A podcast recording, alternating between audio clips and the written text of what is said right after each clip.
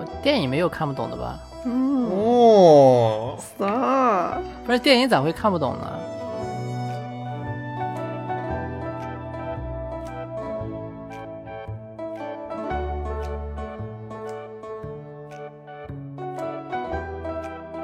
大家好，欢迎各位莅临荣源合作社，我是罗宗远。大家好，欢迎大家，我是雪宗。我是酸辣。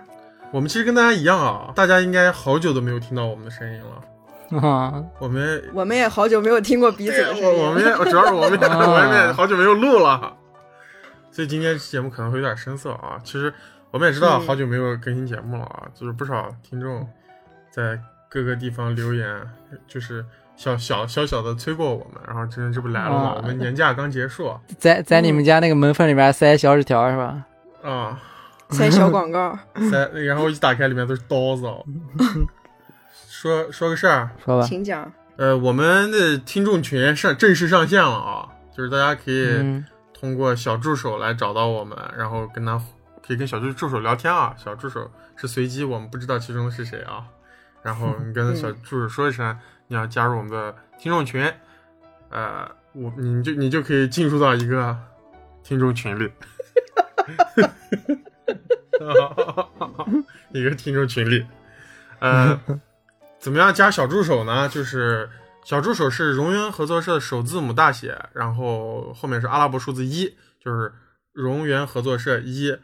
，R Y H Z S 一，对吧？看看谁是我们元祖群的元祖听众啊？赶紧眼疾手快的，现在就可以开始在你的那个嗯，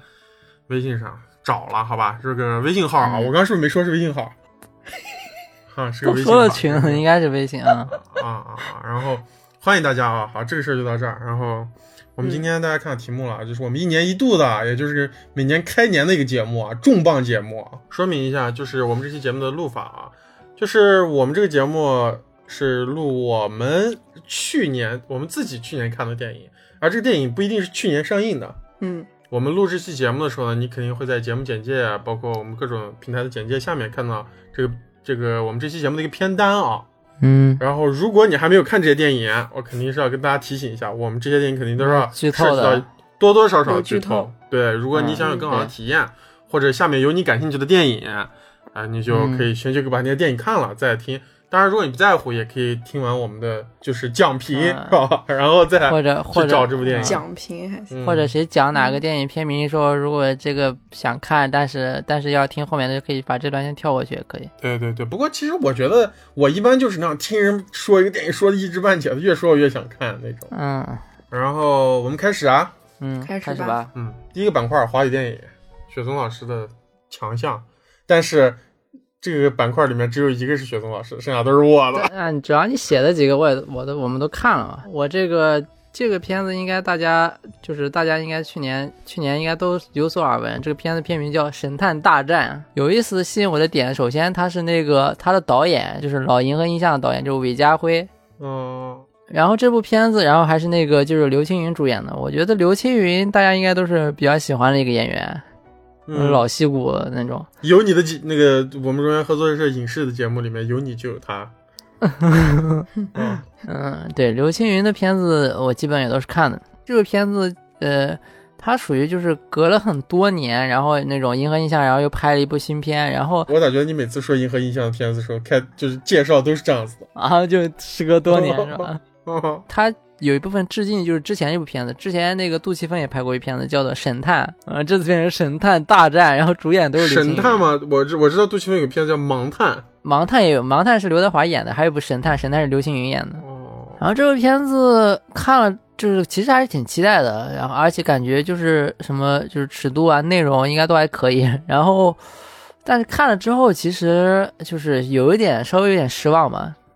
就是那种、嗯就是那种那种港片的那种黄金时代，肯定还是回不来了。啊，这部片子，这部片子它它好的一点、呃少就是说点儿，少说点儿，然后这部片子。啊啊这部片这部片子它它，我说啥？然后那不说然后咋咋咋？本来我想把这段剪掉的，结果我现在都不想剪了，我想让大家听听雪松老师啥样的人。我靠！啊，这部片子如果看过《神探》的人应该了解，如果没看过的话，讲的就是一个那种怪逼神探，然后他在探案，然后讲解一些那种那种怪逼案件的故事。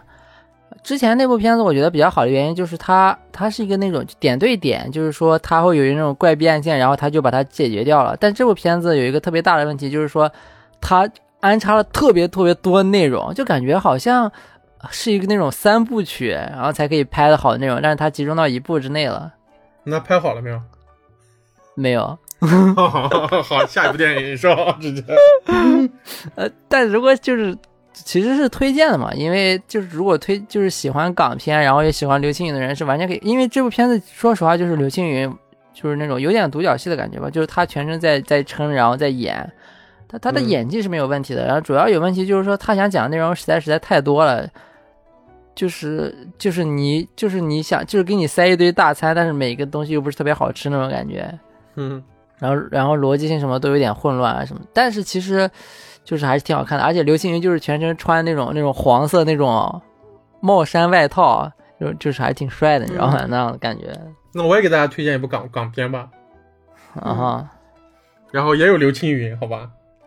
好呢，这个片子叫《明日战记》啊，这个片子我可能上大学的时候吧，我咋也开始这个片子，这个片子可怕了。这部电影应该是我大学的时候，好多好多年前就发了 多个版本的那种预告片，预告片。看哇、太牛逼了，就是完全是一个好莱坞式的这种场面设计，嗯。然后结果这片上映了，完全就是跟就是跟我感觉跟《流浪地球》差不多啊，这片子。啊啊，嗯。是有点像，对，就它的那种工业水准和那种审美，我觉得啊，不能说审美吧，就就是呃，审美等级吧，审美层次，不是审美方向啊，就是跟《流浪地球》差不多，我觉得。啊你你这个是那种褒义还是贬义？你这个跟什么什么差不多？这个，呃，那等我我等我说《流浪地球》大家就嗯知道了，好吧？嗯嗯，然后不推荐吧，对吧？我觉得喜欢科幻片、喜不喜欢科幻片的人、喜欢港片的人、喜欢刘青云的人，看了这部片子都不会觉得好看，好吧？我觉得，我觉得其实还，我觉得还可以，而且他是那他是那个古天乐的梦想嘛，古天乐完成了一个他一个啊梦想古天乐宣传就是我的梦想。这部片讲了个啥啊？就讲了一个好像地球已经毁灭了、末世了，然后呃外外部区已经被外星人占领了。然后他们就到外面执行任务啊，那样子的这个故事吧。嗯，然后简单的一个故事，啊对，而且我感觉他又有点那种，就是一帮子穿了机甲的香港警察吧，感觉，嗯对吧？对 对，就是穿着头盔，但最后其实他们那种关系啊、内核啥的，就是当年那帮黑香港警察。啊的，嗯，你也不能说他，呃，你也不能说他就是不够高级吧，但是我觉得就是古天乐他想要的就是这种东西，他就喜欢这样的东西，他就想拍一个这样的东西香港片，对吧？嗯，祝福古天乐。我觉得还不如再拍一部《神雕侠侣》呢。哎，那个不一样嘛。哎呀，这华语全是我呀！我再说吧啊，继续说啊。你说一下，大家部就是。嗯，这个片子《独行月球》你们都看过吗？嗯，孙娜没看是吧？没看哦，真羡慕你。华语里面我一个都没写，哦哦，就是，因为我就是崇洋媚外啊。啊？香蕉人啊，嗯外黄内白。嗯，嗯，雪松，你觉得《独行月球》咋样？不咋样。哎，我看这个片子，其实当时还有好多人说啊说这个片子怎么样。其实这片子制作还可以，我觉得，我觉得制作它跟《流浪地球》水平差不多吧。夸好像都是夸他那个工业水平的。对，但是这个片子我我说实话，这是我这个片单本期节目里我唯一一个没有看下去的节目啊，也没有看下去的电影。嗯啊，我我现在已经很少，我现在已经很少有那种电影我看到一半我会关掉了。嗯然后这个片子我大概看到三分之一的地方，我实在看不下去，就是而且这个三分之一啊，那就没多少嘛。就就是他已经发现那个袋鼠了，那个袋鼠老打他，刚发现刚到那儿是吧？就没了。啊然后啊那个我那天是想啥？因为其实我和我的父母我们一起看电影有一个特别好的一个 经历啊，就是看《夏洛特烦恼》这片子。就无论这个片子分评怎么样啊，就是我印象特别 深的，就是我跟我爸妈一块儿看，第一次一块儿看《夏洛特烦恼》的时候，是一个特别美好的画面，大家都觉得这片子挺、嗯还挺好看的，看完以后挺开心的。然后啊去年年底我爸妈不是在这儿嘛，我就 就想沈腾吧，应该还可以吧，能让他们看进去嘛。我就打开了《独行月球》这部电影，就是看到嗯看到就看到我说要退出那那个地方的时候，嗯我们三个，我我和我爸我妈都特别沉默，你知道吗？看《夏洛特烦恼》的时候，我爸我妈都那样频频传出笑声，你知道吧？而且会有对于剧情有一些讨论。嗯然后看到这个看到这个这个片子的时候，我们就全部人都在沉默，你知道吧？然后我就试探性的问了一下，我说：“ 我咋觉得这个电影有点无聊啊？” 我妈说：“太无聊了。”我爸说：“太太无聊了，赶紧关掉吧。啊” 然后我们就关掉，实在是有点看不下去。后来我们就换了一个片子看。嗯，就是我也感觉就是有点无聊，就是他就全程。主要他肯定是定位是个喜剧片，但其实完全没有，就是全程都没有让人感觉到就是发自内心想笑那种感觉。对，我觉得这个就特别像沈腾演的一个综艺那种感觉，就是全程就靠沈腾一个人在努力的啊这嗯，演啊那样子挤眉弄眼的那样子弄。啊，它里面笑点安排的也都那样，就是特别有点类似于这几年的那种，就是春晚的那种笑点的感觉，就那种你就是他他他想的我这是个笑点，然后我把它讲出来，但是其实他根本就不好笑，你知道吗？啊，而且包袱抖的特别明显，对啊，就是那种啊就啊刻意很刻意刻意的。嗯然后你没看完，然后我看完的话就是呃后，因为它后半段就是前半段它是就是偏喜剧一点，后半段就是稍微偏正剧一点。嗯，然后我感觉就是偏正剧那一点，其实有还是有一几个那种就是燃点吧，类似于中规中矩吧。但是就是如果喜欢沈腾的人，我觉得还是可以看一下，问题不大。我操，得多喜欢沈腾才能看这样的电影，我觉得。呃，对你嗯你就你就放着看嘛，那那种感觉。嗯，说两个不一样的啊。嗯，我第一个现在要说这个电影，可能我我我我我不知道啊，就是因为它已经全平台下架了，而且连豆瓣上都出现，然后就消失了，你知道吧？啊，嗯啊就教材所，以就这个电影叫《哭悲》你们应该都有所耳闻吧？这个片子啊。嗯啊耳，闻没没敢看。哇，这个片子我简直就是，它，因为它好像是我印象中它应该是二零年还是二一年就上映了在台湾，嗯。然后这个片子一直没放出片源，就是直到他一年多、一年半以后在奈飞上上线，好像，然后我们才能看到资源。然后我就哎呀，我就特想看这片子，我就太想看，因为它其实咱们说简单一点，它是个丧尸电影吧，可以算是个。嗯。嗯。然后看了，觉得因为这个这个导演前面拍过几个短片儿，我也看，这个导演叫贾又廷，但他其实是个加拿大人。就这个导演叫贾又廷，但是他长得是个外国人脸。他他嗯他是混血还是说他就是纯家？纯呃，好像有一点混血，但这个你看不出来他是中国人样，但是他应该也是就是啊台湾血、有台湾血统吧，好像。啊，要不然叫这个名字也太怪了。对，然后这个片子有点怪，我觉得。你们对这个片子有没有什么想象？没什么特别想象，我感觉就是我看那种宣传的那种物料，还有就海报，我感觉就是那种就是那种台湾的那种感觉，那种偏民俗一点，然后就是恐怖片那种感觉的东西。哦，它这没有恐怖片，它就是血浆。然后其实台湾好多年前吧，一四年、一三年有一个片子叫《幺零八弃城》，也是讲丧尸的。呃，就就我觉得有点像，他们主要还是主打猎奇吧。当然，我也听过好多人其实对某些层面对这个片子评价特别高啊。我觉得他们说什么嗯打破了这种华语电影的温良恭俭让，所谓的。是我不尽，我觉得不尽然啊。就这个片子太夸张了吧，这个评价。对，我觉得片子它有些地方过于为冒犯而冒犯了，就是为冒犯而冒犯。比如说嗯比如说脑胶这种 眼胶 啊啥的就就是为了猎奇猎奇嘛那种。啊，对，就过于，而且这个甚至，哎呀，我在我的印象，当然我是有点喜欢就是猎奇的电影的啊，嗯就是，啊但是我猎奇量没有那么大，嗯但我所以我也在这种猎奇电影里面没有看到这么直给的这种眼交的这种场景。嗯 嗯啊，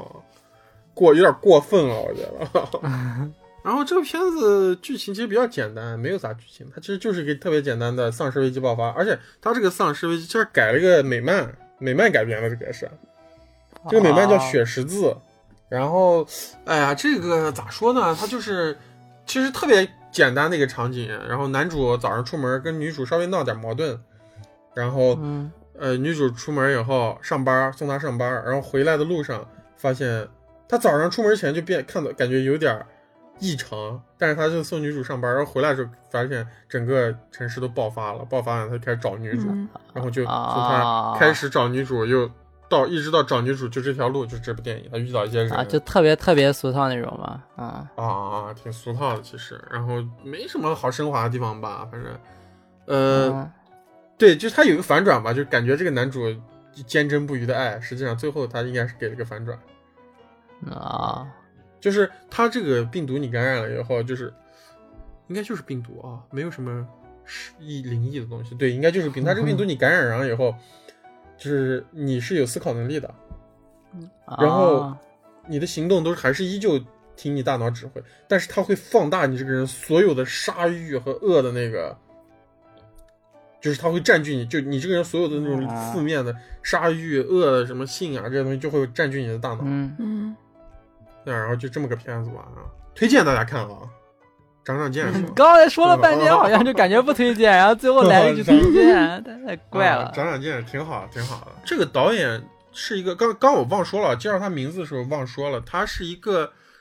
呃，以前是一个视效指导啊，嗯，啊，所以他做一个这样的片子，什么那边这样子是脓泡被挤烂那样子的画面，你知道吧？特别多嗯啊。就是他前面拍过一个短片，叫什么《清水》，好像我也看了七分钟，有点克苏鲁的那种。啊，啊，你行吧，就是调调味儿吧，给生活。嗯调调调调奇怪的味儿，嗯啊，大家如果特别就是容易受冒犯，还是就别看了。要是喜欢这样的东西，你就看一看。然后下一个片子就是稍微简短的说说一下吧，还是我还是推荐一个点，因为这个片子我们去年杂谈的时候我说过了，就啊，是就咒儿，是吧？咒儿咒儿。咒儿。啊，咒儿，咒儿，咒儿，嗯。就是还是挺好的，这片子美术做的特别好，然后这个神了鬼了的特别有意思。虽然导演拍的，呃，他架了一个概念特别好，但是他没把那概念讲的特别好吧，还是。但这个片子我也挺推荐的，还是挺这个片子挺高级的，我觉得，我觉得咒还有点高级的东西，嗯，嗯挺好的，民民民俗那种，太好了，啊最喜欢民俗这种东西。华语的最后一部电影我要推荐的，好吧，哼就是好，爱情神话这部电影，我严重跟大家推荐啊！就是这部电影是我近几年来看的最好的一个华语片，我可以说。我想先说跟大家讲一下我看我看到这个名字的时候，然后当时我没有去电影院看，这是一件我非常后悔的事情啊！嗯就是我看到《爱情神话》这个名字，然后我又看到了徐峥嗯，是演主演。徐峥咋了？徐峥挺好的，然后我我相信这时候观众已经就是开始共情了，好吧？对我，然后我就很排斥片这个片子，我就觉得不可能是个什么好电影，再加上这片子叫《爱情神话》，你知道吧？就给我感觉又是一个那种宏大叙事。然后讲徐峥又那种拿个鲜花啊啊那种爱爱在囧途啊，，对，爱在囧途，对那个囧途神话那种感觉。嗯然后，哎，我看到的所有的，就我比较信任的，就是我在网上关注的影评人吧，都对这个片子给出了很不错的评价，你知道吧？然后我就开始动摇了，我说要不看一下。然后所有的人在朋友圈发朋友圈的人也说，就是基本上我看这个电影就无一差评，嗯就没有任何的差评。然后最后我看这个片子，我发现哦，原来是我浅薄了。首先，这个片子就是我预设的一个概念啊，就给我推翻是这个片子的导演不是徐峥。我一一一直以为这个，我看到徐峥的时候，我就觉得这个片子导演可能是徐峥，你知道吧？嗯结果这个片子其实导演不是徐峥，而且是一个九零后的导演，一个女导演。然后它为什么叫爱情神话呢？是因为这部片子里面有一个特别重要的东西，就是费里尼的爱情神话。其实这个片子是用这这个费里尼的爱情神话来命名了这个电影，所以就并不是我想象中，反而且这这个反而不是一个很很很厉害的一个，就是它还真的就不是一个宏大叙事的电影，它是一个非常不宏大叙事的电影。然后他拍的所有人都是那种特别细腻，因为我觉得这种电影就有点是那种，就是有一种叫法叫城市电影，我觉得，就是他嗯。拍，呃，有有一个有最著名的就是什么纽约我爱你，然后包括我觉得《真爱至上》在某些方面也来说也是一部城市电影，就是讲纽约，就是反映纽约和伦敦的这些人生活的那种状态和感觉。嗯然后这个电影就是一部上海的，但是它这种电这个这电影就跟那个啥，它它就这个电影它完全没有那种航拍东方明珠那种景，一个都没有。这是我东方明珠啊，那个金那个什么金茂大厦那种一个都没有。然后他就是，但是所有的人都在说上海话，然后所有人说话嗯都是，就是成年人的对话吧，我感觉他们就是所有人说话就是不说清楚，不说细，就跟你生生活中的人一样。然后他就是，嗯他们男女之间的那个关系啊，好多人就点到为止。然后他们有各色的，就是这种生活在上海城市里的那些，就特别不一样的上海人。哎，里面有什么那种修鞋的鞋匠，每天都要喝一杯美式，然后他还给男主讲这个咖啡是怎么弄的。呃，我就我觉得这个片子特别好的一部一部华语电影。我觉得华语电影就该这样拍，嗯我就把人拍好了才是就反映这个城市的精神。我觉得太好了，让我让我对上海的厌恶都减少了几分。我呃，首先我想让徐峥证明一下，因为我觉得其实我我我挺喜欢徐峥这个演员的，说实话，就是就是那个我我最开始看他几部那个什么《心花怒放》，还有那个《催眠大师》，其实观感都特别好，我感觉嗯就是我感觉他是一个就是挺会演戏的演员，我感觉就是在这些就是华就是华语电影的演员当中，嗯尤其是《心花怒放》，我觉得他还有那个《催眠大师》这两个其实是完全不一样，他演的完全风格不一样的那种演员，但是他都感觉驾驭特别特别好。然后前段时间还看过一个他演的也是那个是我和我的父辈吧，好像叫，然后他打乒乓球那个是吧？不是，那是我和我的祖国，然后这是我和我的父辈，后面还有一个我和我的家乡，就那种有三个这个系列。然后我和我的父辈里面，他也是跟那个跟他那个打乒乓球那个一样，他他当时那个小演员也是他挑的嘛。然后他跟那嗯小演员又合作一次，然后演了一个叫那个鸭先知，就是我就徐峥这个演员，就是说实话还是挺喜欢的。如果他有新片，其实我都会看的。这然后爱想说回《爱情神话》这部，就是我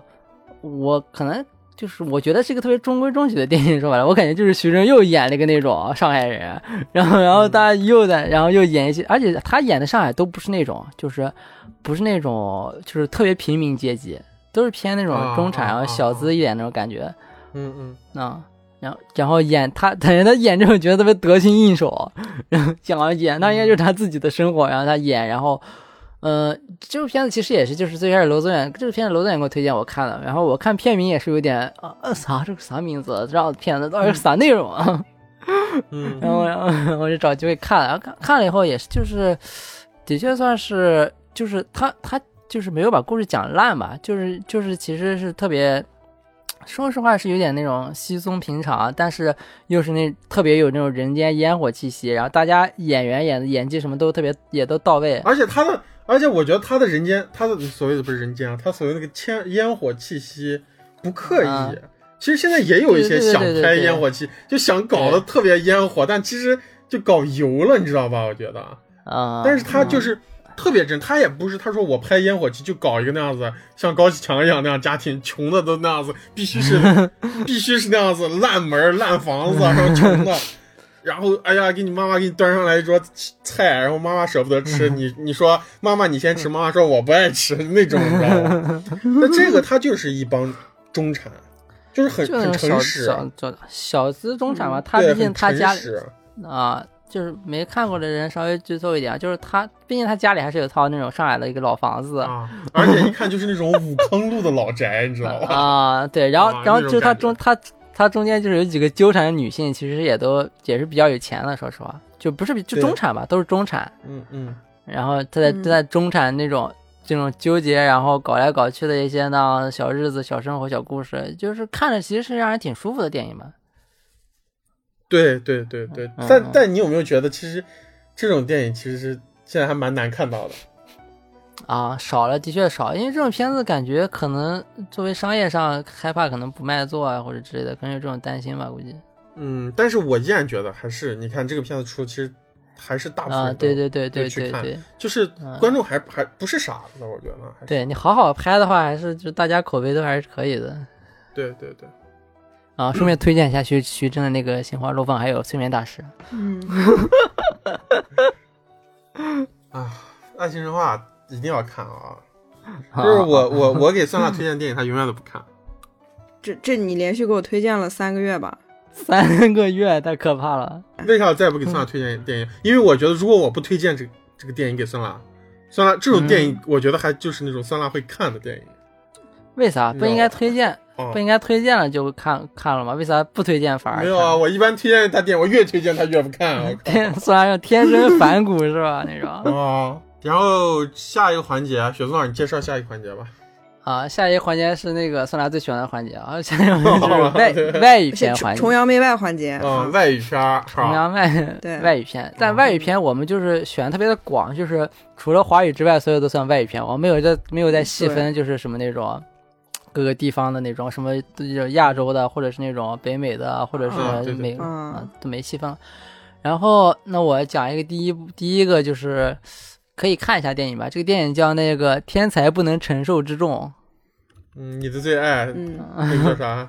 凯奇是吧？》啊，对，这不是就是。呃，就是有一个那种说法，说是那种凯奇就是回归正轨之作，就是他，这是这部电影好像是他就是把所有欠的债还完了，是吧？啊，是是有这样一个说法，就是这样，嗯。啊，然后这部片子就是我觉得我比较喜欢的点，他最开始的时候，他放了一段最最开始的时候，他先放了一段那种空中监狱的一个片段，就空中监狱，然后就是他一个特别老的电影，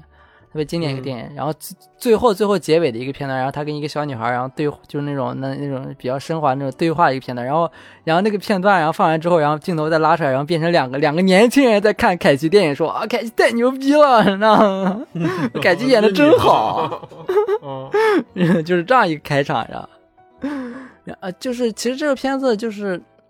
它属于那种虚实混合，就是他他讲了一些，就是他讲了一些，就是凯奇就是之前拍的一些片子，它里面有一段啊、先大概讲下这故事吧，讲的就是说有一个呃特别牛逼的一个黑帮老大。然后他想，他想就是投钱，哎，然后凯凯奇当时就是找各种剧本，然后就是找找想找戏演，然后他找了一个特别好的戏，然后他跟导演说好了，说，哎，我拍这个，然后他他当导演说，哎，这不行，咋了？我觉得你这，然后导他就在那个在那个聚会的现场给导演就演了一遍，就那那种，就那就是嗯秀一下自己演技，然后导演是吧也被震撼到，但是最后也没让他拍，反正，然后然后就有一个，然后他也特别的。他又就是有点穷困潦倒吧，就是那种，然后然后他也想嗯找一个那种翻身之作，就是说想拍一个特别骚的剧本，嗯最后，然后有一个黑帮老大找到他，然后给他发了个剧本，他觉得啊这个剧本牛呢，然后然后那个他就去那个岛上，然后那黑帮老大结果是一个那种凯奇的那种啊，就死忠粉。这黑帮老大在那个他那个自己的那个私人岛上，有一个那种秘密博物馆一样那种地方，然后那个里面有那种凯奇所有的那种电影的周边。然后他他就跟那种凯奇，然后就那深夜聊天啊，或者出去一块出去玩啊，都分，反正就就是一个那样的过程。然后这部戏还有一个就是讲的就是他他就是凯奇，他属于就是比较就是低落那段阶段，然后他有一个应该是 CG 做的吧，有一个年轻版的那个尼古拉斯凯奇，就在他内心的时候，就在有些时候那个人就会过来跟他吼说：“你最牛逼，你最牛逼！”就对那个老年凯奇在那跟他对话，你知道吗？这样子。就是一个粉丝向电影是吧？应该是个粉丝向电影吧。然后最后就是说他在岛上经历一些各种各样的事情，有一些就是还有一些警察啊，各种什么样乱七八糟一些事情，他好像当警察卧底之类，就是一些乱七八糟的事情。然后最后结果最后那个内容其实是一个电影的内容，就是一个当这样大家应该就是有点在想象可以想象到的一个剧情。就这样一个内容，然后最后最后就最后的最后就是大家的电影院卡啊，真是个骚片子咋样的，然后然后凯奇就那好像翻身的感觉了那种。戏中戏是吧？啊，对啊，总的来说其实不是个特别好看的电影吧。但是如果是那种尼古拉斯我操，说半白说了，我操！就他就呃就特别中规中矩，但是就是我觉得还不如他之前就是在他就是想赚钱那几个阶段拍的一些那样子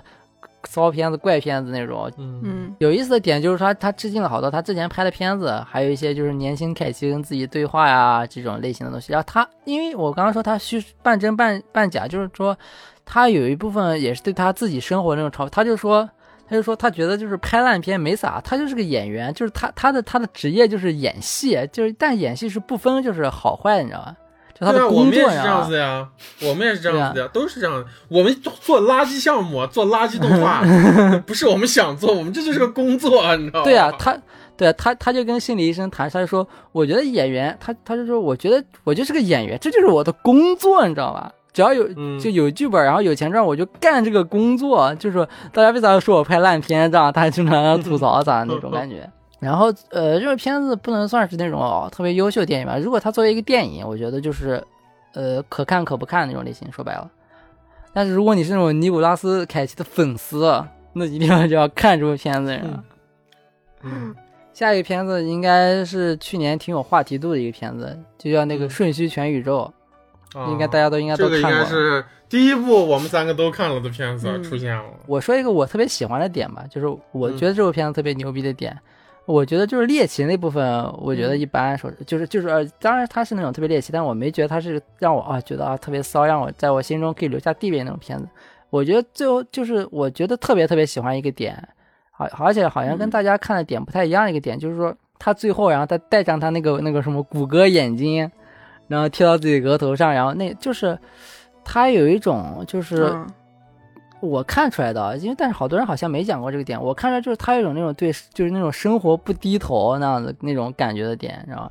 就是就是那种那种笑对那种苦难生活的感觉一种那种点，就是他虽然他像他像他女儿就是啊就万事那样全部都毁灭掉就好了，然后那种这样特别符合现在好多年轻人那种心态啊。嗯，然后嗯，但但是他最后，但是他最后那个杨紫琼，然后他用了一个自己那种有点那种无厘头的一个解决办法，就其实真的是特别无厘头的一点，他把那个眼睛贴到自己那头上，然后那样干那种无厘头的，就是那样解决掉这样事情，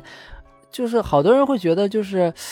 有一点就是呃嗯那样子刻意升华，或者是刻意那样就是震一下那种感觉，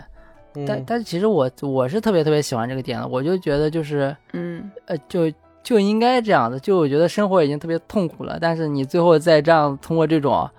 就是有点搞笑，然后又有点那样的无厘头的一个一个办法，然后你去把拥抱这个生活，然后解决掉生活上这些问题，就是我觉得是一个特别美好的一个一个感觉。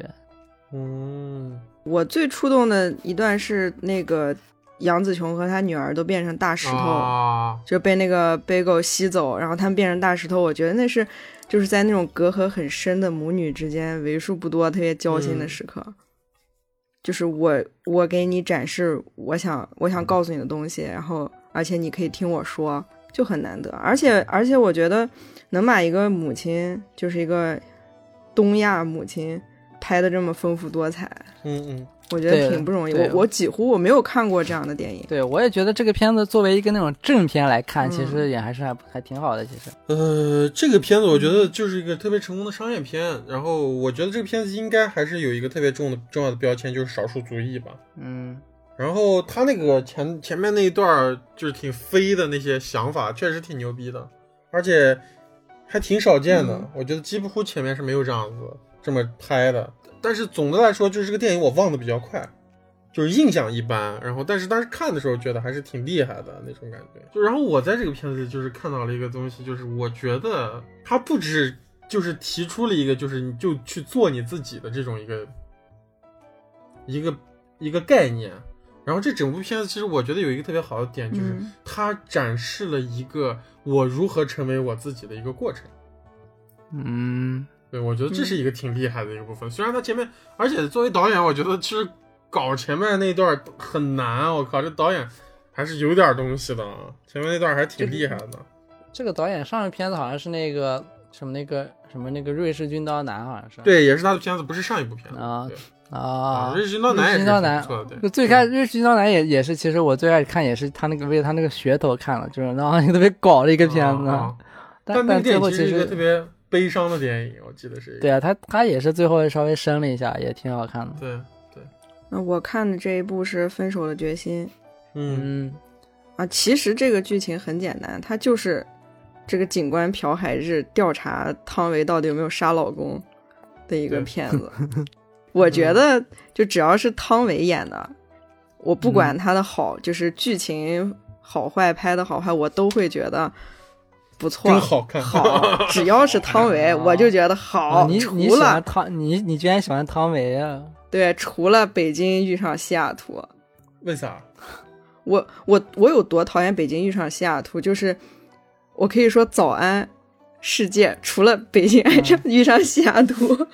为啥？这为啥北京西雅图里面，我特别喜欢北京遇上西雅图一。不，这部片子里面汤唯跟勺子一样。哎，你你能不能你能不能给我解释一下你为啥喜欢？就是就是我对汤唯是个特别无感的人，就是我先说一下我的想法，然后你给我解答一下。就是喜欢，就是我觉得汤唯在所有片子里面，她演的都是汤唯，你知道吗？哎，那我我要这样告诉你，就是嗯我也有雪松这种感觉，但是我觉得汤唯在两个片子里不是汤唯，或者是说，嗯嗯，不能这样说啊，就是有一部片就是汤唯在《色戒》里不是汤唯，汤唯在《色戒》里就是王佳芝，但是这个嗯。归功于李安。但是嗯。我觉得《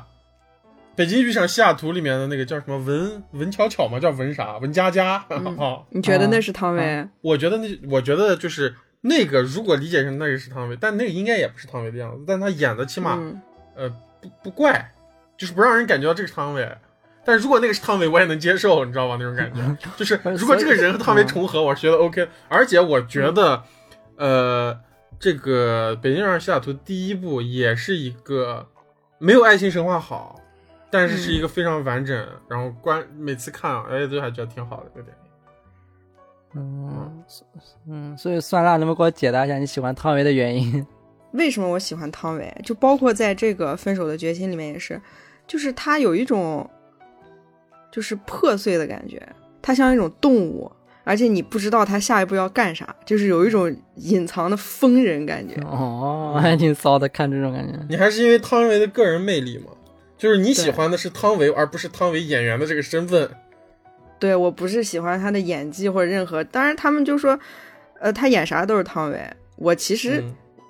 嗯倒无所谓。啊，，对，无所谓。这个这个电影就是我我就是这么浅显的看的，我就这么嗯认为的。但是我在录节目之前，我说我做一下功课吧，然后我就打开 B 站啊，我打开 B 站，我搜《分手的决心》出来都是什么呢？朴赞玉戒不掉的细节成瘾症，逼疯影评人，魔鬼细节你都看懂了吗？我我特别我特别讨厌这种这种东西，我觉得没必要啊。对对然后我我心想。我说，我说哦，这个电影还有这么多细节，那我看看吧。既然我要分享上，然后我一看，另一个电影是吧？对，就是说汤唯的蓝裙子，什么绿裙子，啊其实没有发蓝，什么谁的红毛衣怎么着了，然后又汤唯的侧脸跟蒙娜丽莎有什么关系？哎呀，我说这个就是啊，我我是觉得挺挺牛逼，我靠，真能说。那村头李老太太的裹脚布啊，那种是吧？对，不是？所以这部片子你咋结结果咋样嘛？推荐不推荐嘛？结果推荐呀，看呀，啊，好好看的很。哎，最后最后那那个就是分手的那个方法还还是挺牛逼的。嗯，哦嗯，你说最后那个那段是吧？对，最后那一下子，啊，还挺狠的。嗯，真狠。嗯，这部电影我也说两句啊。我看的感觉，嗯我就知道，我就抱着我应该看不懂这个电影的心态去看的。嗯 然后果然就，哎呀，我看反正一般，我就挺挺挺挺糟心的，也看的，反正，然后能看到一点点美感吧，但是大概因为朴赞玉好像他的片子，我我有印象的，我应该不止看过一部，但我也比较有印象的就是那个《亲切的金子》，我就是《亲切的金子》啊，李英爱演的那个，哦大长今演的那个。然后我看的是小姐，小姐很好看，特别好看。主演之一是金敏喜。嗯然后说到金敏喜，就说一下我我这个片单里面看过的，他独自在夜晚的海边。啊，独自在夜晚海边是个韩国电影。对，韩国电影是那个洪洪尚秀、洪长秀哦导演，哦他有很多电影主演都是金敏喜。嗯我是觉得他他拍的东西可能就没什么故事性，就是你你就看就看金敏喜在里面溜达啊、在一个桥上磕头，然后在海边站着，在一个店门口抽烟，然后跟别人闲聊，嗯，就是很莫名其妙，但是又想一直看下去，可能也是因为金敏喜本人的魅力。金敏喜饰演的这个演员，他在韩国跟一个已婚男子有恋情，然后就受到很多压力。他他演的也是一个演员，嗯啊，然后他就去去国外，然后散心，然后跟他朋友交谈这些。演员都能去国外散心是吧？对，去我也想，那我也当演员吧。巴黎喂鸽子是吧？纽约喂鸽子不是巴黎喂鸽子，哦你说不是梁朝伟吗？不好意思，梁朝伟。嗯，然后但是这个电影它它这个故事其实就是真实发生在金敏喜和洪尚秀身上的故事，就他们在现实生活中也是洪尚秀这个抛抛妻弃子，然后跟金敏喜在一起之类的。哦，啊，我倒是不不想去过多聊他们这些道德呀、什么三观啊之类的东西，这都因为你怕你被骂是吧？啊。那我要不聊点正确的，肯定要被骂。但我确实我想的也都是不太正确的东西。嗯，怕啥呢？哎呀，想说啥说嗯啥。就是嗯，就是。然后这个电影我我不太推荐，哦，你可以把它当成一个白噪音去放，可以放好多遍，是挺美的，感但是噪音放也太过分了。但是没什么意思。那我再讲一个啊，有一会儿没讲了啊。有呃，这个片子是一个，应该是一个这两年比较网红的一个导演。啊，然后我去年连续把他几部电影都看了，因为这个他也是好多年前就火了，然后我一直没看他的片，去年补了一下。然后这一部我非常非常的喜欢，这部电影叫《月升王国》，你们有没有人看过没看过。也是你给我推荐过大概五次吧。哦，呃，《月升王国》这片子就是，当然它是，我觉得它属于韦斯安德森第一部，就就是也不能说第一部，就开始形成他现在的这种美学风格的一个，就是第一部这样的片子吧。嗯就有点平面，然后颜色色彩都比较装饰。这片子就讲的那个，之前的片子说的是，然后你去年看了是吧？这是啊，对，这是布达佩斯大饭店之前的片子，就很早之前。嗯布达佩斯大饭店啊应该就是一四年、一三年的片子了。嗯，15年嗯布达佩斯大饭店你们都看过吧？嗯啊啊，布达佩斯大饭店就是，其实我本来也想单独列一个，但是我觉得因为这个片子又太火了，看过人也太多了，我就不把它单独拿来聊了。然后《月升王国》这个片，嗯这个片子我不知道大家有没有看过啊？就有一个网图，就是曾经在微博上特别流传的一部，流传特别多的一个一个长图吧，一个电影截图的长图，就是嗯。出自于这部电影，就是两个小孩站在海边，然后那个男孩跟那女孩说什么，那女什么我能亲你一下吗？然后男孩说我硬了咋了？的那个一个 一个画面的那个片子，嗯。然后这个片子我觉得特别好，就是他讲了，就是在一个海海，就是一个小海岛上，呃，不是海岛吧，反正就是那种，呃，一个群岛地形的一个沿美洲大陆挺近的一个感觉那样子，岛上都是森林那种，然后但是岛上有很多小镇，然后美国有那种类似于童子军吧，嗯然后他们就，而且上面的小孩好像，反正男主角是个孤儿。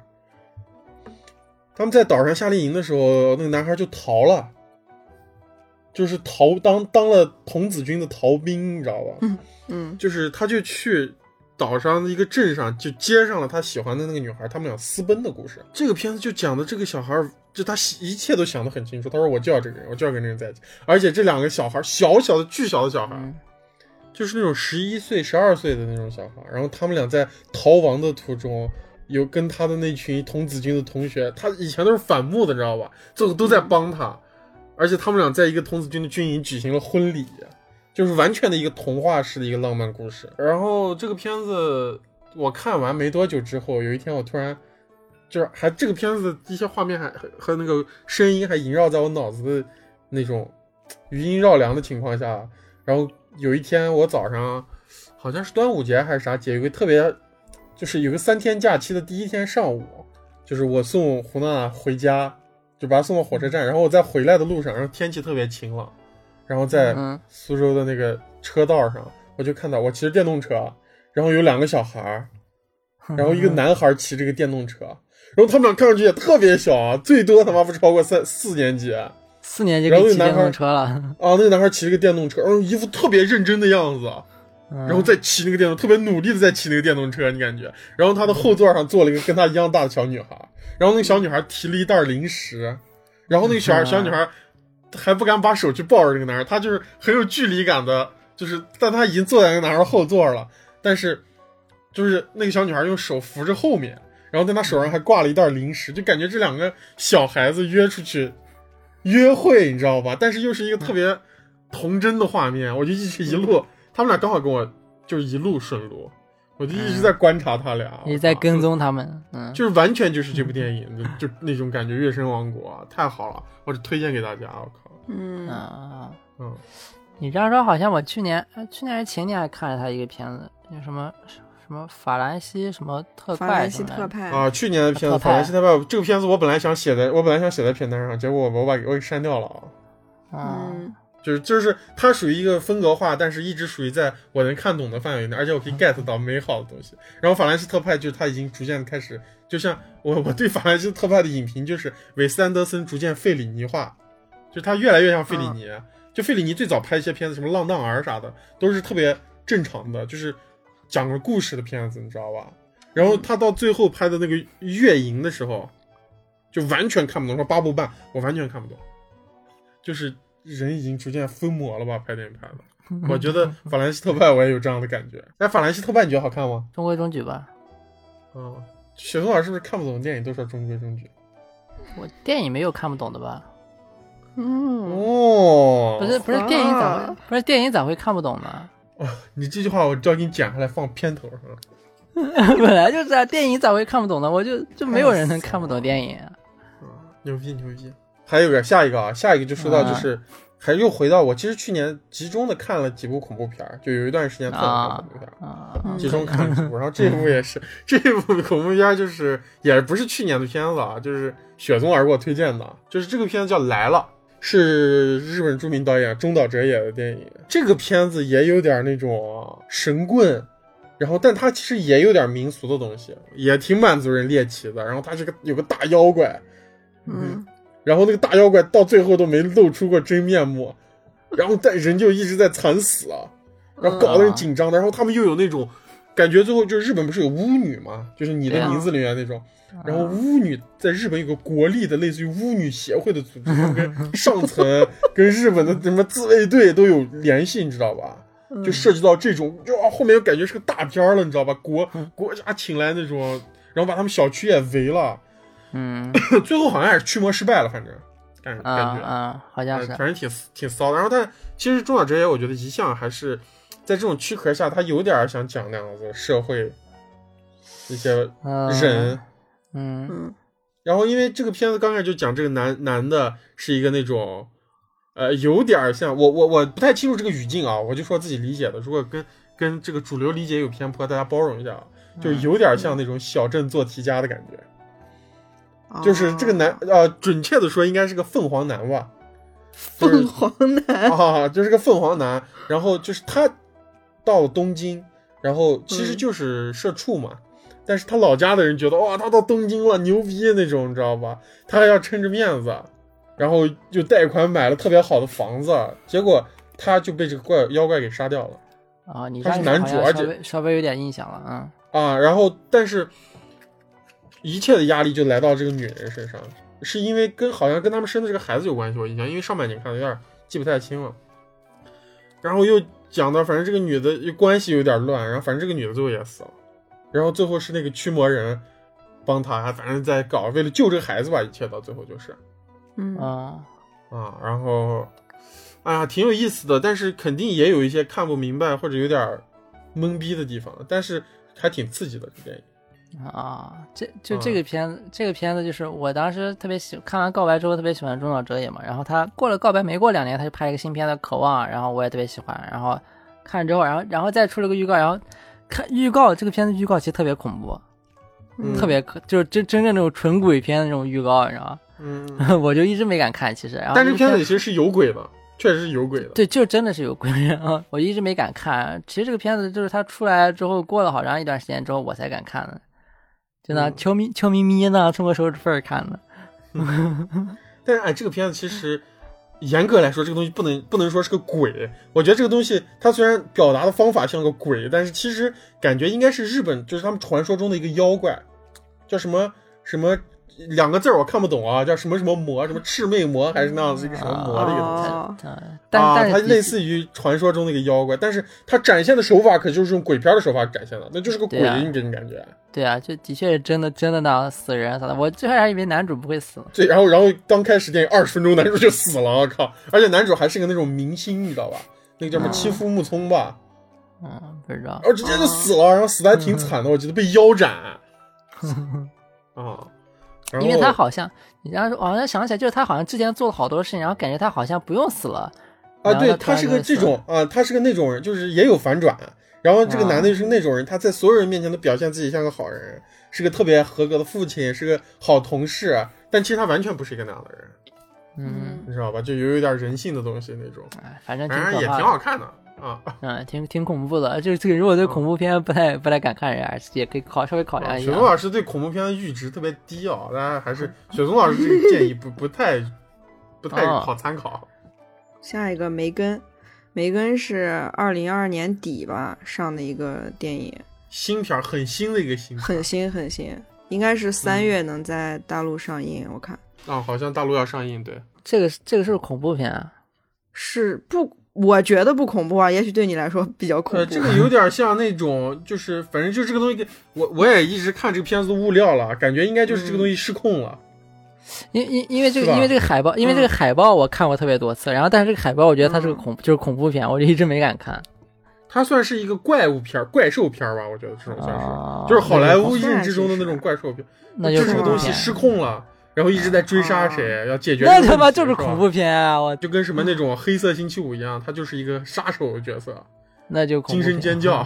啊！那惊声尖叫还不还不是恐怖片？其实看前面还好，就是说这个这个梅根机器人，他就保护那个小女孩儿，因为他被嗯这个小女孩的姨妈就设计成他一对一绑定的，就配对的，就是他专、嗯专门服务于这个凯蒂。任何人冒犯到凯蒂，就对他态度不好、或者霸凌他，然后梅根就一定会去把对方杀掉。就他解决的方法就是把对方杀掉，哦这个设定也太奇怪了。嗯啊，就就很好啊，很好，但是啊后面那个结局就很奇怪，就是说这个嗯梅根他杀到最后，他就想把这个凯蒂也杀掉，把他保护的这么一个对象也也都杀掉，嗯，好不好看？挺挺好看，挺热闹的，挺好看的。热闹 热闹，热闹。就是他，但是我觉得他最精彩的，其实在预告片里面你演演过了，就是梅根跳舞段是吧，对，就是那个。哦，拿突然拿起来个裁纸刀，我靠！就是我以为那个梅根就是特效，但是后来我我看了一下，是人演的它它是个皮套儿啊，啊，它是皮套这个这个片子，我说不定到时候会去电影院看。行呢，而且这个梅根长得特别像以前我们古社的前台张姐，张姐，张姐就是个洋娃娃的娃娃脸是吧？嗯，洋娃娃大眼睛，嗯，小心张姐拿拿刀砍你了。小心张姐跳舞。这个梅根的脸就是我觉得特别像我们小时候那种玩偶的脸。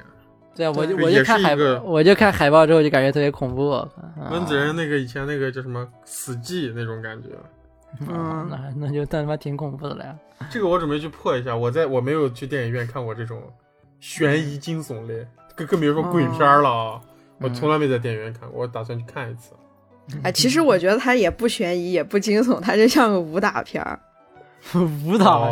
哦，就是它还是一个啊，动作片类型片儿吧，反正那我说下一个叫《无边泳池》，也是一个新片儿，嗯，我看看有多新啊！二三年一月二十一号在圣丹斯电影节上映的。他 妈都不知道圣圣诞斯在哪都不知道，我操！圣诞斯是属于哪一个国家的？不知道，朝鲜吧？哦，朝鲜这名字听听上去一听就朝鲜，啊我居然问这么愚蠢的问题。印度，印度的，哦，印度这个地这个地方我胡说的胡。说的我 我搜一下，搜一下，搜一下圣丹斯在哪儿？应该也是欧洲或者加拿大之类的吧？感觉。哦哦，美国的，美国的。啊，我我为什么想看这个电影？是因为有一张图是这个男演员，呃，亚历山大斯卡斯加德，然后被被人拿狗链子牵着他爬在地上的一张图。嗯，我觉得哇哦，应该看一下。你看你看电影的点都是那种奇怪的点啊。就别人给你推荐完全没有用，然后然后看到一个奇怪的图就要去看了。我下次我下次给你推荐《爱情神话》的时候，我就说徐峥在那个电影院拿皮鞭抽马伊琍，我操！没有你你你直接 P 一个图，直接 P 好徐峥被狗链子牵的图，啊，徐峥被狗链子牵，我肯定会看。看到没有？马马伊琍拿那个蜡烛啊，嗯，把蜡烛滴到徐峥的光头上，光头上，你觉得你太想看啊？我靠！我待我马上看。你一下子给色拉推荐之前，先把图弄好。也然后这个女主是米米娅高斯，她演我看过她演的那个呃《女性隐者二》，哦，嗯，然后但这个片子，拉斯芬提尔好像是。嗯，它它的评分豆瓣评分五点二，就我看也都是很多差评，但是我觉得挺好看的。你因为它里面说女性者吗？没有，我说这个无边泳池，无边泳池回到无边哦泳池啊，它里面有个设定，就是就这帮人他们去了一个叫叫里里卡托的一个地方，就是一个第三世界国家，但这里卡托我搜了一下，其实没有这个地方存在。虚构的是吧？啊，对，然后他们去这块儿度假，就都是有钱人，然后去这儿度假，但就是度假村也都被那些那个拿枪的人啊什么的看守着。然后他们在这个岛上不小心犯犯罪了，就开车把把一个农民给给撞死了。但是军政府国家那种感觉是吧？有点对，有点像。啊然后他们就逃逸，但是第二天他们就被同行的人给，就是被这个米亚高斯给告发了。然后，然后这个男的就直接被带到监狱去，然后当场就是说死刑，没有。我心想，你你作为一个什么，他是澳澳洲人，你为什么不找说我要找我的律师谈谈？什么也没有这些对话，反正就就要把你打死。怎么执行这个死刑是由你，你你不是把别人撞死了吗？是由这个被撞死的人的大儿子来亲手把你囊死，把你捅死。嗯，怪不得哦，是这么死刑。对，但是你有办法，就是你可以不参与死刑，怎么做？就是你掏一笔钱，我们克隆一个你，就是我们做一个假的你，然后但是你就是只是在现场看假的你受死刑，就讹诈他一下，说起来。他也也不是讹诈，反正他们就都有钱，然后掏了一笔钱，然后这个男的就戴上什么口套、什么东西、浴帽，然后走进一个大池子。然后我我想的就是倒模，你知道吧？倒模一个人形，就一个假人在那儿，然后被剁死什么的。结果这个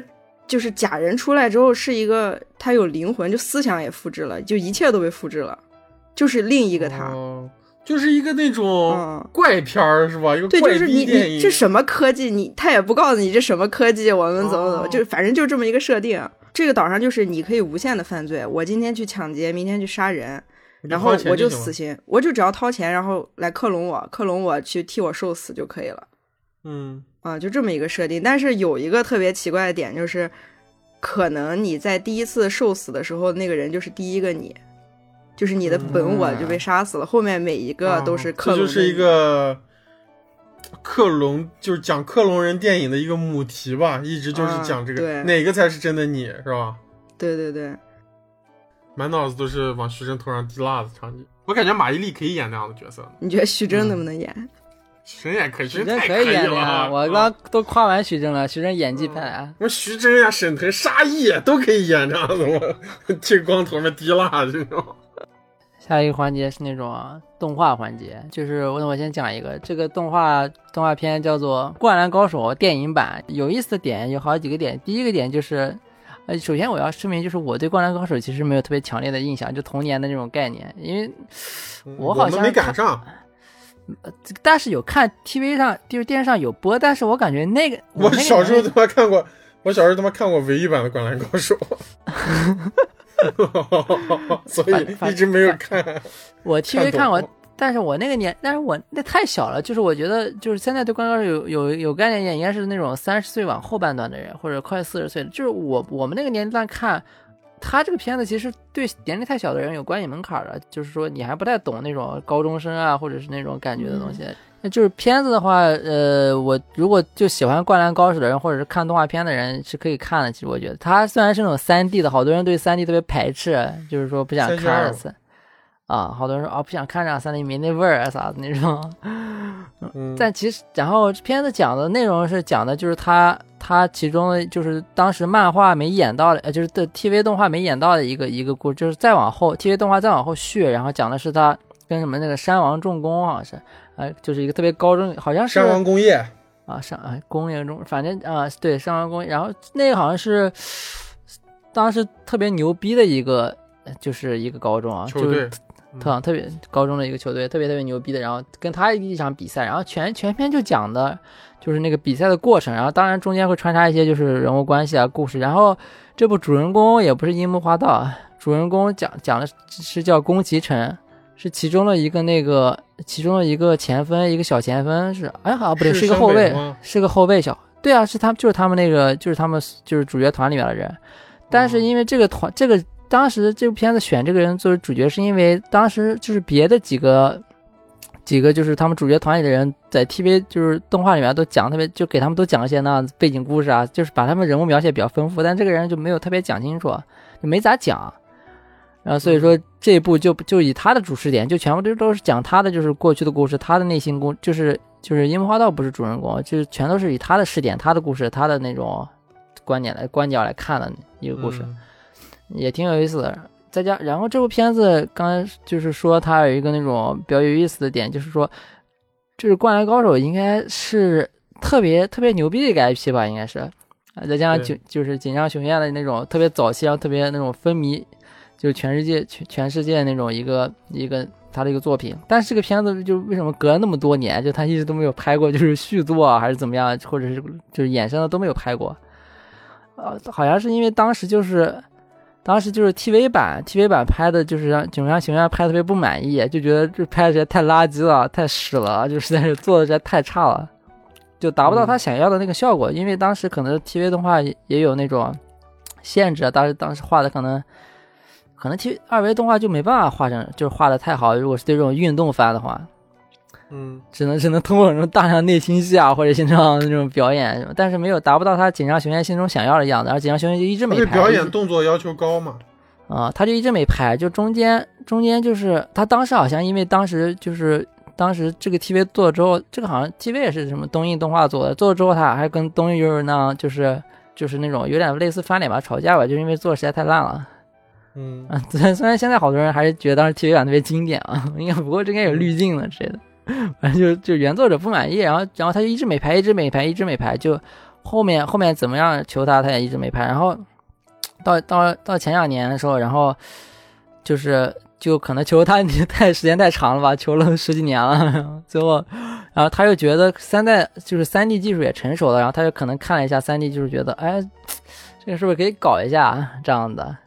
嗯，然后，然后那边那边就说那那你来拍，然后但是因为他他又是那样子的人，就没有人敢接他的作品，就所有人都就就接不了，因为可能接了他又不满意，他又怎么样那种，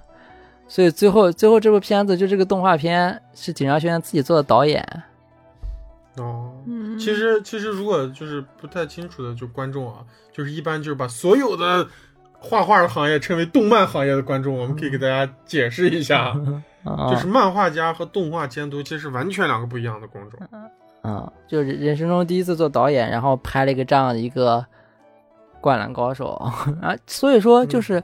对于那种觉得三 D 可能不好看的人，我觉得可以抱一心态，就是说，就是说这部《灌篮高手》是井下学院自己想要的东西，就原作者自己想要的东西，不管他哎，是那他对这他最后对这个片子满意吗？不满意，这种人活着特别累，你知道吧？就是因为因因为他第一次作为导演，就就首先有门槛上就是技术上的一些他达不到的，就是他可能沟通上或者怎么样他也不懂嘛，没办法。呃就嗯当然没做出他想要，但是这个肯定是比之前那个他更想要，绝对是。嗯，但他肯定没有达到他最满意的效果，但是肯定是嗯相对于满意的效果。是他嗯想要的东西吧，至少说他想要，但是可能没达到满意这样。就是已经在他想要去的那个路上了。啊啊，对，所以说我觉得对于那种什么三 D 有成见的人，其实就可以看，因为这个毕竟是原作者想要的东西，就是他想表现那些东西，他想要一个那种《灌篮高手这》这个这个作品真正想表现出来的一种嗯视觉上的效果。所以说，就是还是推荐的吧，这部片子，而且而且这就是部片子你这句话我给你翻译一下，意思就是井上雄彦让你们看这个。啊，行的，对呢，对这部片子推荐啊，推荐。然后紧接着再推荐一部，也是日本动画片啊，叫那个国内现在国内已经就是准备引进了，所以它有一个官官方译名，所以说这个官方译名叫《铃芽之旅》。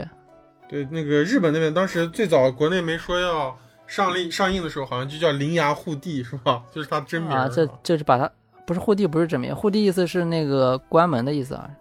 哦，这应该可能是香港或者台湾翻译的。但是护地两个汉字就是是日语的汉字翻，就是读过来叫护地，就是那两个汉字是护地，但是它但是其实日语是那关门嘛，就是讲的。哦，然后然后翻官方反正现在翻译叫《铃芽之旅》，叫它《铃芽之旅》。然后这部片子就是就是新海诚，就是我最后一部看他的片子是那个那个《炎夜之庭哦，你的名字和海那这边不是海兽之子，那叫什么？》天气之人子后面啊，天气之子对你都没看过就是对他那个你的名字，我能或多或少，因为太火了，你的名字，我或多或少看过一点片段，大概知道一个那是个啥样的故事，但是不特别清楚。然后那个天气之子，我是一点点呢都不都不知道呀，就那种啊，就那完全屏蔽掉，然后就彻底屏蔽掉那种。嗯嗯然后，然后就这两是是一个这样的概念。然后我看了一部他这个片子，然后我觉得就是，因为我前两部我没看，但是这部片子就是因为就是我觉得跟他就是《炎夜之庭》之前的作品相比，就是就挺让我那种耳那种耳目一新的感觉。这部片子就是有一个我特别喜欢的点，就是它它是那个讲灾害的，就是它里面有好多那种就是反映那种前它它前两部每一部都讲灾害，都是因为灾害。嗯，行的。这段涉及到有点剧透啊，如果想看的人就就稍微跳一下。然后他讲的是，啊不过这个官方物料里应该有，就他讲的是地震的故事。三幺幺是吧？这不是不主要不是三幺，但是他讲的是地震故事。但三幺幺是那种就是如果讲地震就逃不开的话题。嗯然后反正三幺它里面有提，三幺幺也是一个它的一个引，就是也不知道引线吧，就是它存在一个一一直存在一条线，但是不是它的嗯就是最外面那条线。然后嗯就是讲地震，然后但是它就是他把地震的一个原因想成了一个就是那种有一个就是类似于有点那种神鬼的那种东西的一个引发了一个地震的那样，就是一个这样的一个拓展、一个想象的一个东西。那不，然后他又不是直接讲他他就是这样有点神玄幻，然后讲地震，然后呃，我觉得还挺有意思的，而且他他这部片子就是啊，该他那个青春爱情的部分还是青春爱情，肯定都还是有的。然后，但是他他里面对现实生活那种就是反馈啊，还有他一些对那种社会的一些想法，就是我觉得还挺让我耳目一新。因为我之前都觉得他是那种那种阔少爷，就是只想讲那种爱情故事。然后，但是我就是看这部片子之后，我觉得他就是对社会，就是对社会还是有贡献的。就是他作为一个这种明星这么大一个导演，他愿意就是反讲的讲反馈一些日本社会上的一些东西，然后讲一些就是人性上更更底层的一些东西吧。然后还有一个点就是，我特别喜欢一个点，就是它里面有讲有一个点是讲牺牲的点，就是说男主他是那个他是那种就是类似于封印师一样的，但是他到后期就是必须要就是。一般剧情都是这样，就是他必须要牺牲自己才可以封印一个那样大的东西的那种感觉。嗯然后啊，一般一般就是一般可能片子，呃，这个有点我那种主观认为啊，我觉得一般片子可能就是他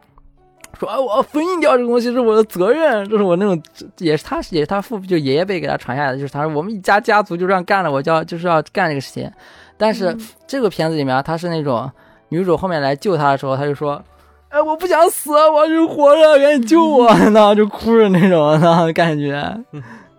就就我觉得这个挺好的，就我觉得就是没必要宣？就我觉得没必要宣传牺牲，就是宣牺牲是当然是一个一个特质，但是你不要在这种就是片子里面宣传牺牲。嗯就我觉得我觉得这个点挺，就是你你为啥要给大家就是就是觉得呃牺牲就是对的，我们就是每个人就是有责任就要牺牲，他挺反义的，而且男主也就是一个那种大学生刚上大学的一个那种年龄。然后，然后他他他有他自己的这种，而且他认识女主，他想对那种爱情的那种渴望啊，对新生活的这种渴望，然后就是我觉得这样反应特别真实，特别好，这个也是我特别喜欢这个片子一个点。所以说这个片这个片子国内应该是要上了，对，应该是三月份。而且我其实这个片子我觉得不推荐的话，就是看动画片的观众应该都会，呃听众应该基本都会去看的。所以说就是没什么特别好讲的，就是推荐看的肯定还是。啊，再讲一个，再再紧接着再讲一个，这个片子叫《犬王》。嗯，嗯汤浅证明是吧这个吧？片子是那个啊，汤浅证明的遗作啊。遗作你在那晚上胡说，我操！就是为什么说汤浅证明遗作？因为这个汤浅证明就是他自己说的是，他自己他就是说他不做导演了，所以这个是他就是做导演的一个就是，就他说完放完这个话之后，然后的最后一部片子吧。嗯然后这个片子目的性挺强，这部片子其实就是为了为了获奖。他他拍完这个片子以后，去全国各全世界各地旅游，各种影展，各种玩儿，然后那种撒那种感觉的地方。然后这部片子就是呃就是还是那种，如果对探险这边有有那种就是有认知的观众，还就是它是那种比较飞的风格，然后主心故事也不是特别特别强吧，然后就是偏飞，然后偏，而且这个这个片子有特别强的观影门槛。这个这个片子，因为它讲的是就是它讲的是那个跳舞，不是跳舞上的观影门槛儿，它这个这个片子是那个它是一个虚构的，但是它这个片子讲的是就是它全名叫什么《平家物语》，然后《犬王之章》应该是这样的一个东西。嗯。然后它哦。它讲的是平家物本的那种古籍是吧？什么对对对对。什么什么哎，完了，我要我要说一个，我要说一个什么物语，然后一下想不起来什么物语了。源氏物语，哦，源氏物语，对对对，嗯。对这个这个这个《平家物语》好像就是讲的是那个源氏跟平平氏两个之间大战的一些一些故事，哦，就就是就是属于那种日本的那种特别本土，但是日本人应该人人都知道。哎呀，就是嘛，你让一个日本人看一个那样子动画片儿，然后说这个片子这个动画片《红楼梦》，《红楼梦》里面的这个张 啊干啊，对对对对对，就这样的，还不能是《红楼梦》啊，得是那种什么。嗯再再再那个啥一点的，再再难一点的东西，啊那什么梦溪笔谈啥的，小众一点的哎，不至于吧？我觉得没有没有，应该不是那种小人，应该可能类似于什么《三国演义》这种吧，我感觉。啊，源氏物语应该是啊，源氏和平氏的故事应该是那种日本人的那个，啊、但但但是因为毕竟这个它不像《三国演义》，就是在全世界有这么广那种认知，就是它，但对日本来说，他觉得是特别广认知。然后他讲的是其中，他其中有一段一个小，他应该讲的是源源氏物语之后的故事，然后他再续了，然后讲了一段那种奇幻的故事，就是说在这个历史的文本上，然后再拓展了一部分故事。讲了一个这样的内容，哦当然，当然这里面全是虚构的，因为这里面还有什么摇滚啊之类的乱七八糟的。嗯 然后，然后他他的想象就是说，他就是当时那个，当时有那个什么那种，就是日本就日本本土的那种什么那种唱经一样那种，就那种和尚，然后大家唱那种什么那种和乐，然后唱经那种。然后，但是这个主人公就两个男主，然后他们他们都先天都有一些就是。呃，有一个是后天受伤了，但是先都有一些那种缺陷，然后他们两个组成了一个那种组合，然后他们，他们当时唱一种特别新的东西，但但那个东西就是，呃新的叫啥摇滚乐？这个我不，这个我不知道，这个这个我可能说的有一定错误，但是就是我记得是说，就这个东西当时因为当时的天皇，因为这东西当在当时历史上特别特别就是火，就大家民众特别特别喜欢，但是当时天皇就是不高兴了，所以把这东西从历史上抹消掉抹杀掉了，就历史上没有这段记录，嗯，就历史上不存在他们当时到底唱的是什么样的东西，然后能吸引那么多民众，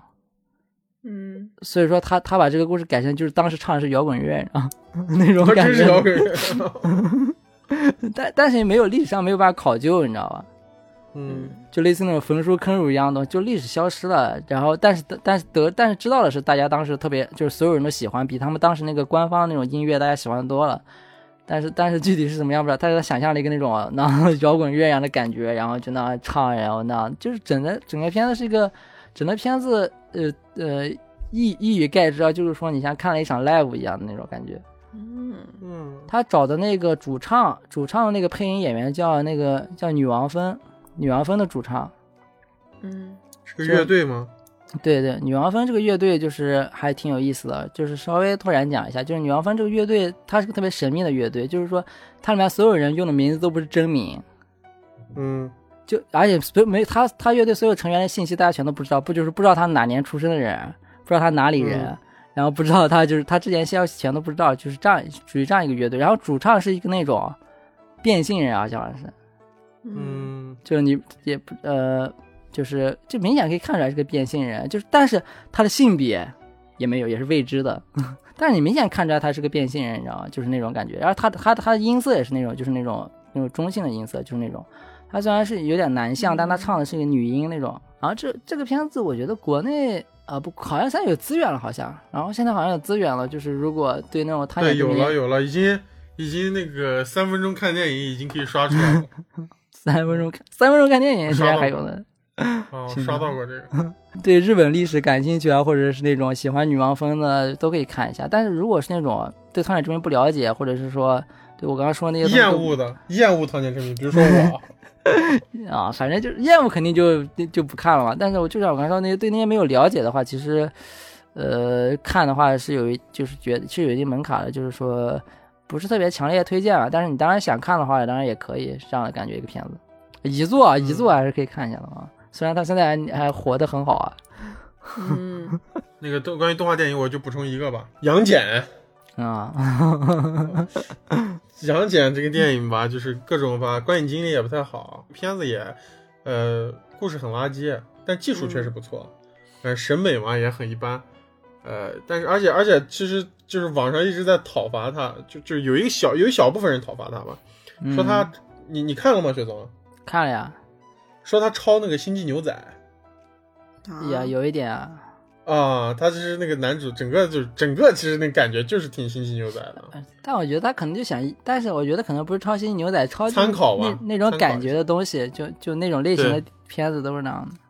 对，而且现在追光他这个哪吒宇宙里面的这帮人，全都是找那个，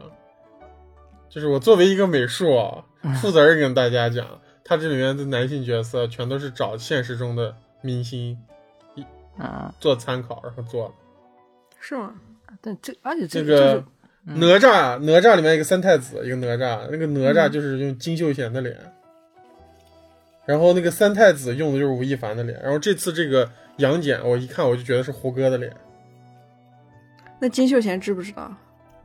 不是，他们就是参考，参做的考啊不是他们做 做的像，它是动画片呀，你咋说？对呀哦这参考你那种长得好看的地方。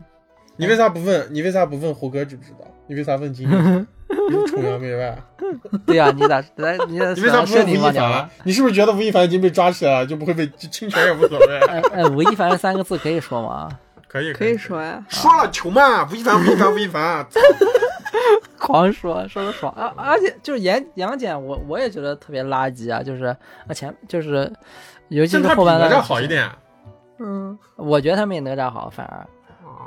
哪哪吒我至少哪吒至少我还我还就觉得他是个那样有逻辑的东西，杨戬我就觉得就已经乱就已经开始乱讲了，而且杨戬我有个特别反感的点就是。呃这个其实就是片片子之外的，就是好多人会就是说这个主人公长得特别好看，你知道吧？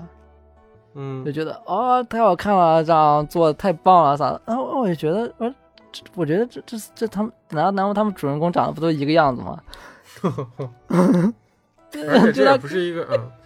就他跟那种哪吒主他跟那个哪吒主人公就就就没啥太大区别，我感觉。嗯，来吧，进入下一个环节，快，我们快速过一下下一个环节啊，因为都是垃圾电影，大部分都是垃圾电影。我们下一个环节就是超英电影，嗯，老传统，好吧？老传统。第一个，雪松老师的，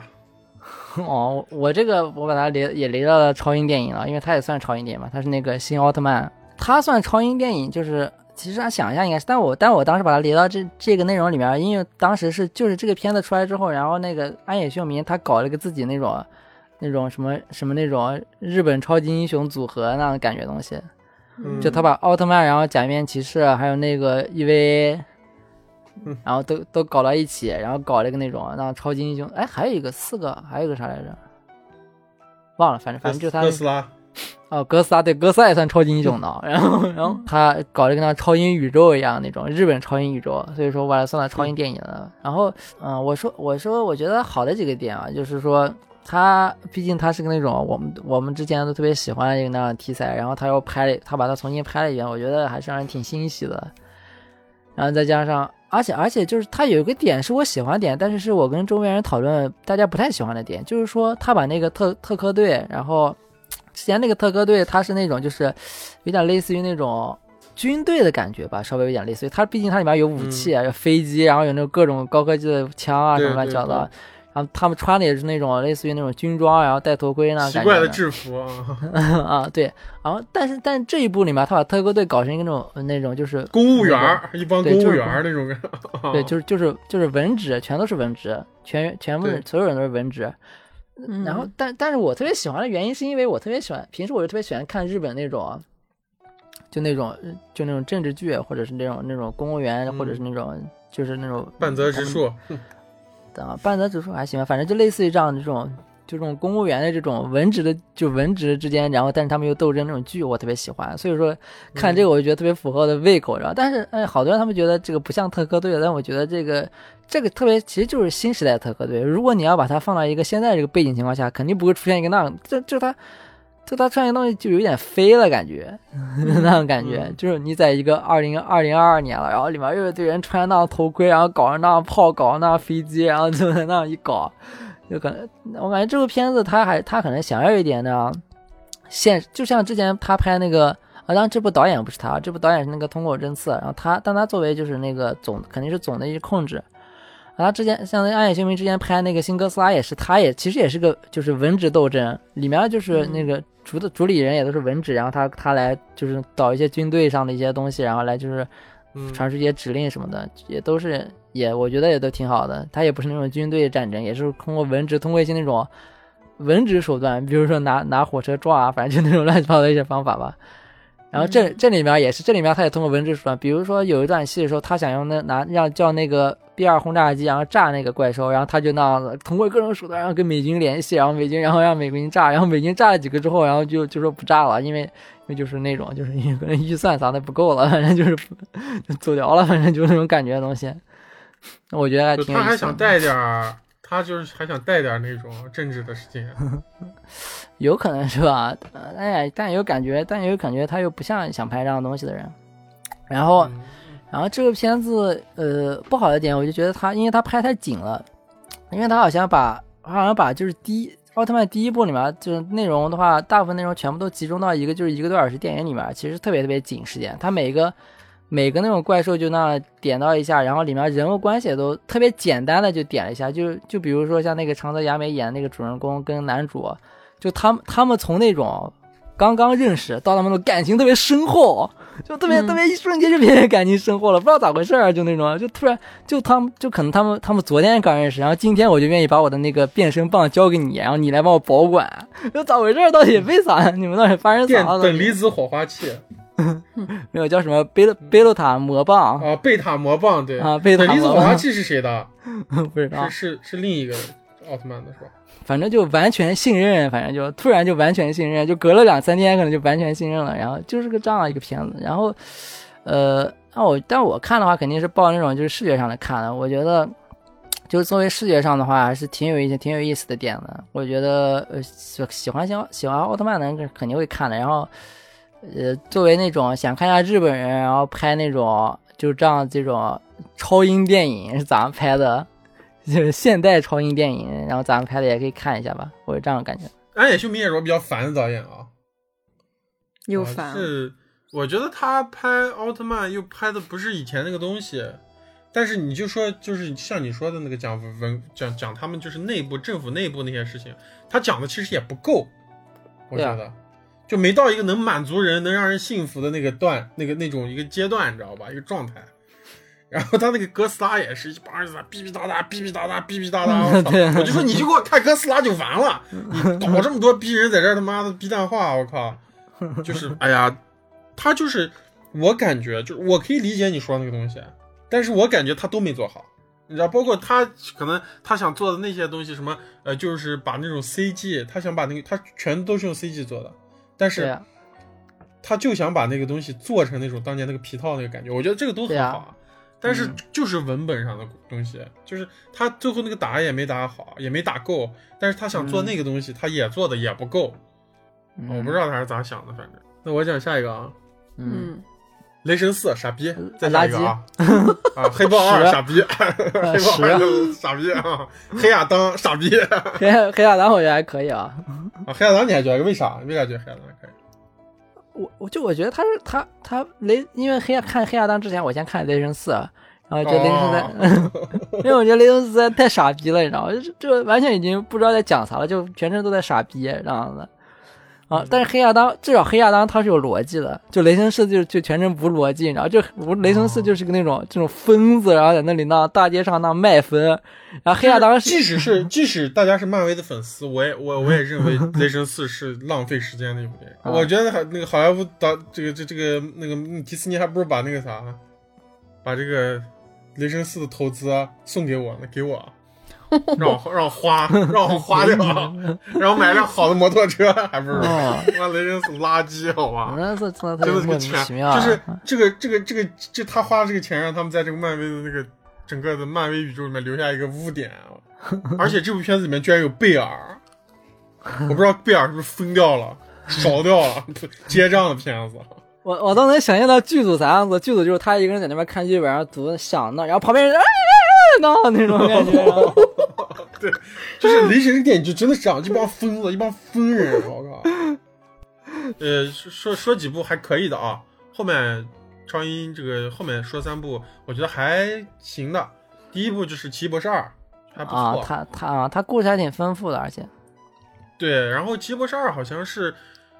就是确实是看这个电影，好像要做那个，就是要看那个，就是叫什么《旺达与幻视》是吧？要做个背书，好像对吧？啊他就接着《旺达与幻视》的故事嘛，对，但是我没看啊《旺达与幻视》但是嗯也还能看吧，因为我大致知道《旺达与幻视》讲了啥，嗯嗯嗯风格呀、想法都挺好的。因为这个导演是山姆雷米，是老版蜘蛛侠的导演，嗯啊，是个正常人，啊，对，是个正常人，是这样子，疯子。然后，呃，下一部其实可以好好说一下啊，是新蝙蝠侠。嗯，嗯，这个说不定我感觉酸辣会喜欢。又喜欢里面里面里面没有被那样链子牵的人啊，问题是，往往蝙蝠侠的头上滴了，跟往徐峥头上滴了，差球不多。我靠！这个片子，这个片子里面那个蝙蝠侠不是那个罗伯特·帕丁森演的吗？暮嗯光男嗯啊，就是这个电影确实是，就是我说的，就我总结一下，我总结的细的我就不讲了，我总结一讲，就是这个电影的影调和整个的就是气质还是挺不错的。但是这部电影，整部电影我看下来，最后的感觉就是，就很快，也是很快会被我忘掉的那种电影。就是我跟大家坦白讲，嗯我第一遍看这个电影是在电影院看的时候，我好多地方没看明白，就是它有点乱，我觉得，而且确实这个片子文戏量挺大的，然后那种线索破案，然后那解谜，我看好多地方都没看明白，我靠，看迷糊了给。不过也有一些地方挺帅的吧，但是总的来说，这个电影我可能就是不是那样子深刻的会让我记住的电影。它而但是这个片子其实也有一个有意思的地方，就是它虽然是一部蝙蝠侠电影，但它是第一部就是抛弃了宏大叙事的蝙蝠侠，嗯，就是他的蝙蝠侠更像一个人。我也是，就是说看以后印象不是特别深刻吧，他他其实有一点就是有点低于我的预期了。然后当时因为他最开始放出来好多物料，觉得啊是个特别骚的片子，但因为他物料可能特别短嘛，估计，就反正让人感觉特别骚。但我看这片子之前，我就是先先看一些就是那种不剧透的那种，就是也不叫影评吧，就是测评吧，类似那种东西。因为当时没有资源嘛，因为电影院也没有上，然后我就就看一下那种的，然后就说反正这个片子它是类似于那种什么，他们说叫类似于那种侦探电影。然后我就大概，嗯我就大概有个预期，大概讲的就是蝙蝠侠，然后呢探案，然后一步找线索，然后呢，对对，他其实有点这个片子其实确实是有点那种十二宫杀手那种感觉啊。啊，但但其实我抱着预期看的，但其实也有点没带没太大，他探案部分其实有点潦草，其实我觉得 啊，也就那么回事儿，没有说那么的，啊就是有点像我们说的奥特曼，其他蝙蝠侠也没做的特蝙蝠侠，他探案也没有做的特好。对，我觉得他如果想讲探案部分，他是否都把蝙蝠侠设计的就是探案的部分更加精明，然后更加，但蝙蝠侠在整个探案过程中，其实也就是过去哎打一下谁，然后过去哎打一下谁，然后但是我觉得这个片子，这个片子是啥，你知道吧？这个片子是那个，就是十二宫杀手，你看过吧？没看过，十二宫杀手加极速追杀，你知道吧？这片子就是。然后我说一下我对这个片子预期的感觉，因为大家我不知道大家知不知道，因为我们以最早最早以前录过蝙就是蝙蝠侠的节目，就专门讲蝙蝠侠。然后我是个大蝙蝠侠迷啊，就是这个蝙蝠侠是这样的，就是蝙蝠侠他每一代更替的时候啊，我都有个心理预期，就是我我还真的就是从小就看那个蒂姆·伯顿他们那个蝙蝠侠，后面那个呃什么乔·舒马赫那些蝙蝠侠，然后一直到其实真正对蝙蝠侠建立起来认知啊，就是完整的认知，其实就是贝尔的蝙蝠侠。贝尔的蝙蝠侠其实当然，当时我看黑暗骑士那就就认这个蝙蝠侠了，你知道吧？嗯而且在本阿弗莱克这个蝙蝠侠出变出现的时候，他当时出什么定妆照，我完全不接受。我觉得这个蝙蝠侠太胖了，你知道吧？被人撞了，但是，对，然后但是，就是人的审美是变的。我有一个阶段喜欢长耳朵蝙蝠侠，但后面一个阶段开始喜欢短耳朵蝙蝠侠，你知道吧？嗯，就是，但是就是扎克施耐德还是用他的那个电影，就是把我给征服了，让我对本阿弗莱克的蝙蝠侠认知度变得更高，认可度变得更高了，你知道吧？嗯。这部电影其实是一个那样子的，就是就是用好莱坞的说，其实这部电影算算那种黑色电影，啊，对，然后，但但是他在影调上也特别黑色，然后这个片子很这个片子的暗部很多，每次拍电影的时候，很多地方东西都在阴影里，但是，所以这个片子有一个特别大的问题，就是它的设计做的都特别的草率。这个片子，我觉得这个片子服化道特别垃圾。那个罗伯特·帕丁森穿上蝙蝠侠那个衣服特怪，你知道吧？我感觉他就跟个寿星一样，兽心，兽性寿星，就他脑脑前脑杯儿特别那样凸出来，你知道吧？啊，然后，而且特别可怕的是，他这个蝙蝠侠，他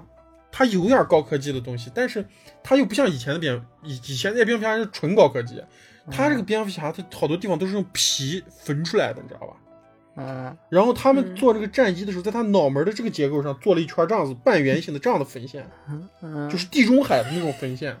就整个让这个蝙蝠侠的外轮廓变得特别丑。而且这次这个蝙蝠侠他这个摩托车，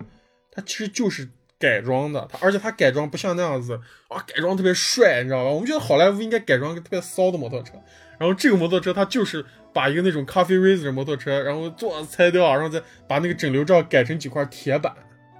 就特别的糙。啊，当啊当时当时这个我听我听过一些人说是他们说就是啊，不过这个想法我你刚才说之后我也改改变了一下，就是他们当时说是说这个蝙蝠侠，因为他好像是刚当蝙蝠侠第一哎第第二年，然后嗯，就就是是年轻的蝙蝠侠。啊但但是然后各种各样都比较，但是我一想其实那个但是简陋跟设计草不是，率是两而且码事儿。而且其实而且其实想当时贝尔那个版本其实拍过皮就是蝙蝠侠刚变成蝙蝠侠的时候，对啊，他那个蝙蝠侠刚变成蝙蝠侠的时候也也不是这样子的，嗯，蝙蝠侠他刚成为蝙蝠侠的时候，他的是装备不够高科技，我是可以理解的。嗯但是这个东西在美感上不够好看，那就是这个电影幕后美术工作人员的问题，嗯。就是他们工作做的不行。我我我觉得他应该是肯定是有这个心思，因为这个电影的影调大部分都在阴影里，所以他们其实 舍掉了好多那种细节的设计，就东西很糙，嗯。就是很丑，真的很丑。然后最后一个啊嗨的，说一个嗨的蜘蛛侠啊。嗯。啊，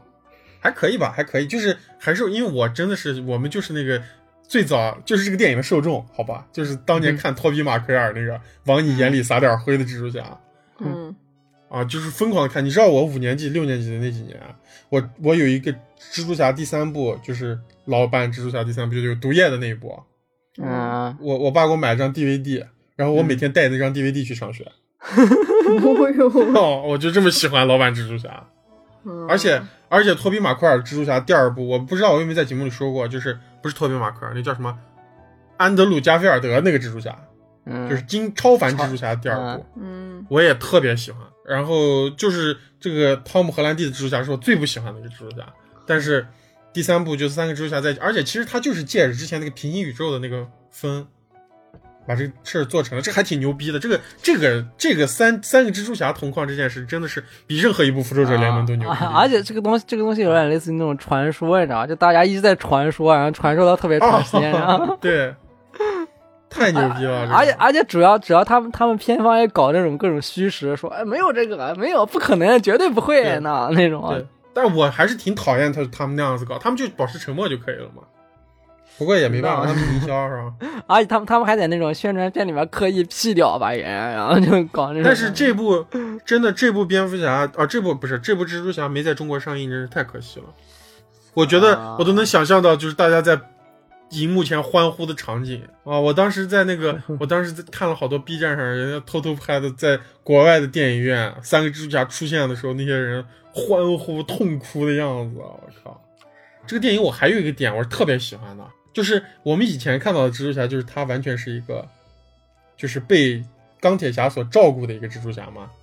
嗯嗯然后他的装备都是高科技装备，然后，哎，这部电影的最后，他反而变成了那个，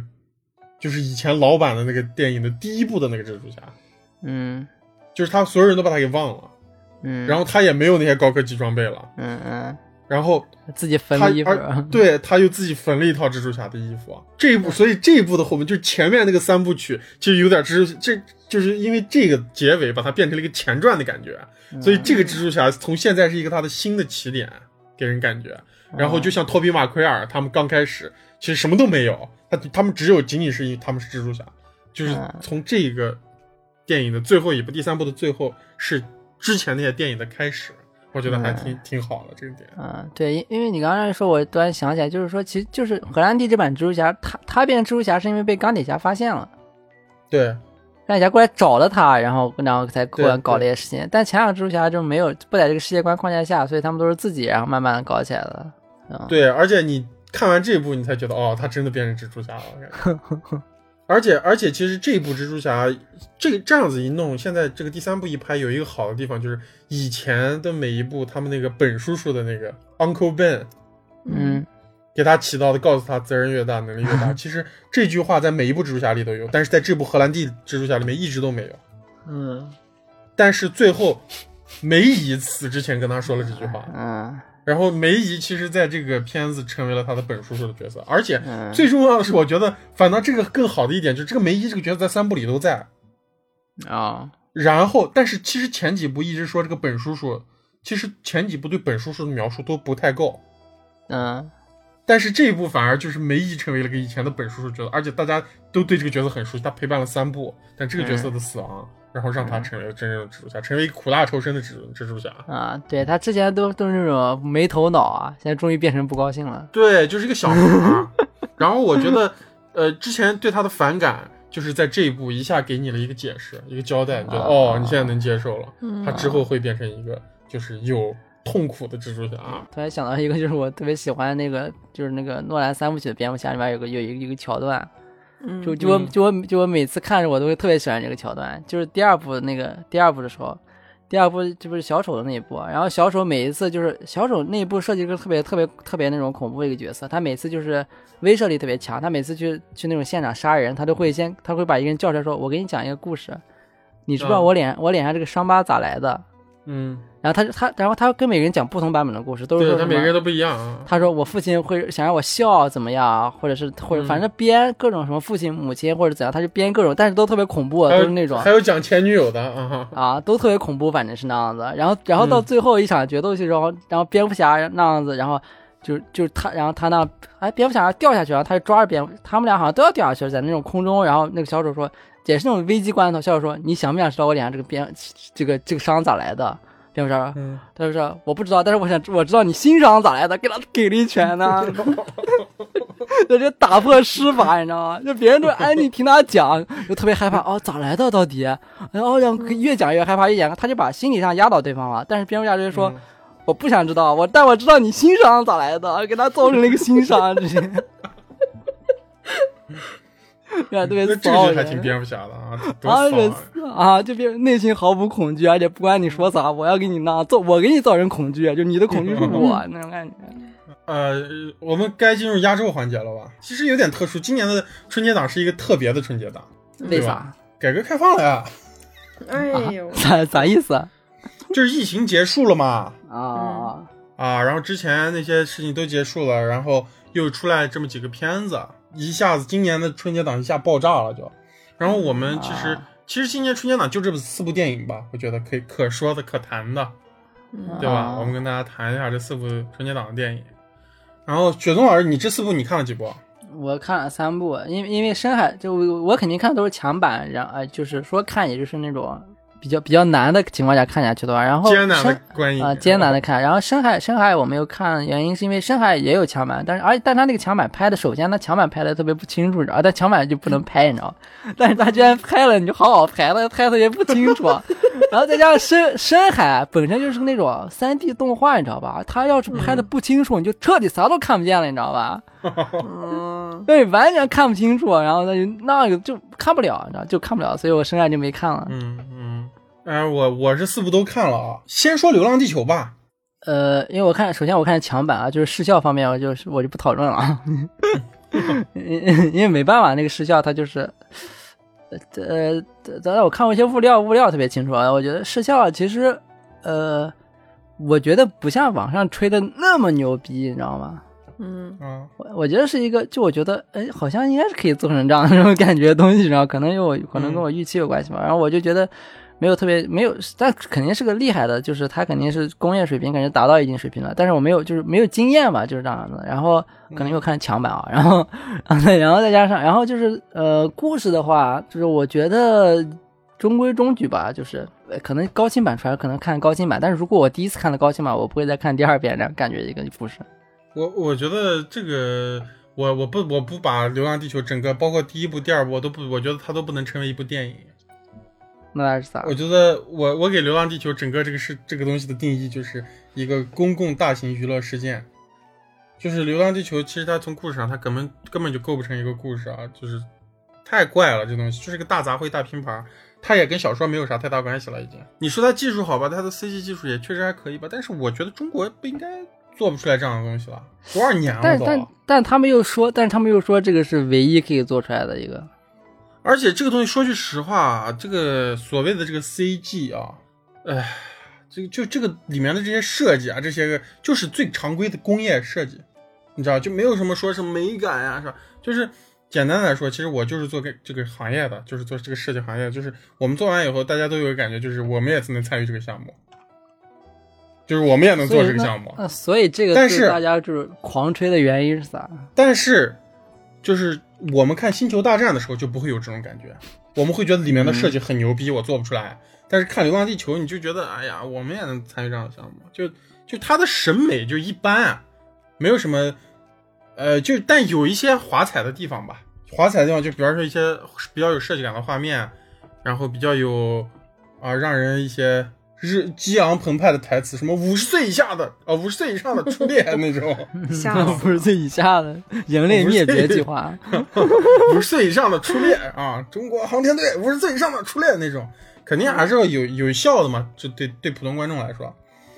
但是我看完就很累，我中间睡了两次，就即将要睡着哦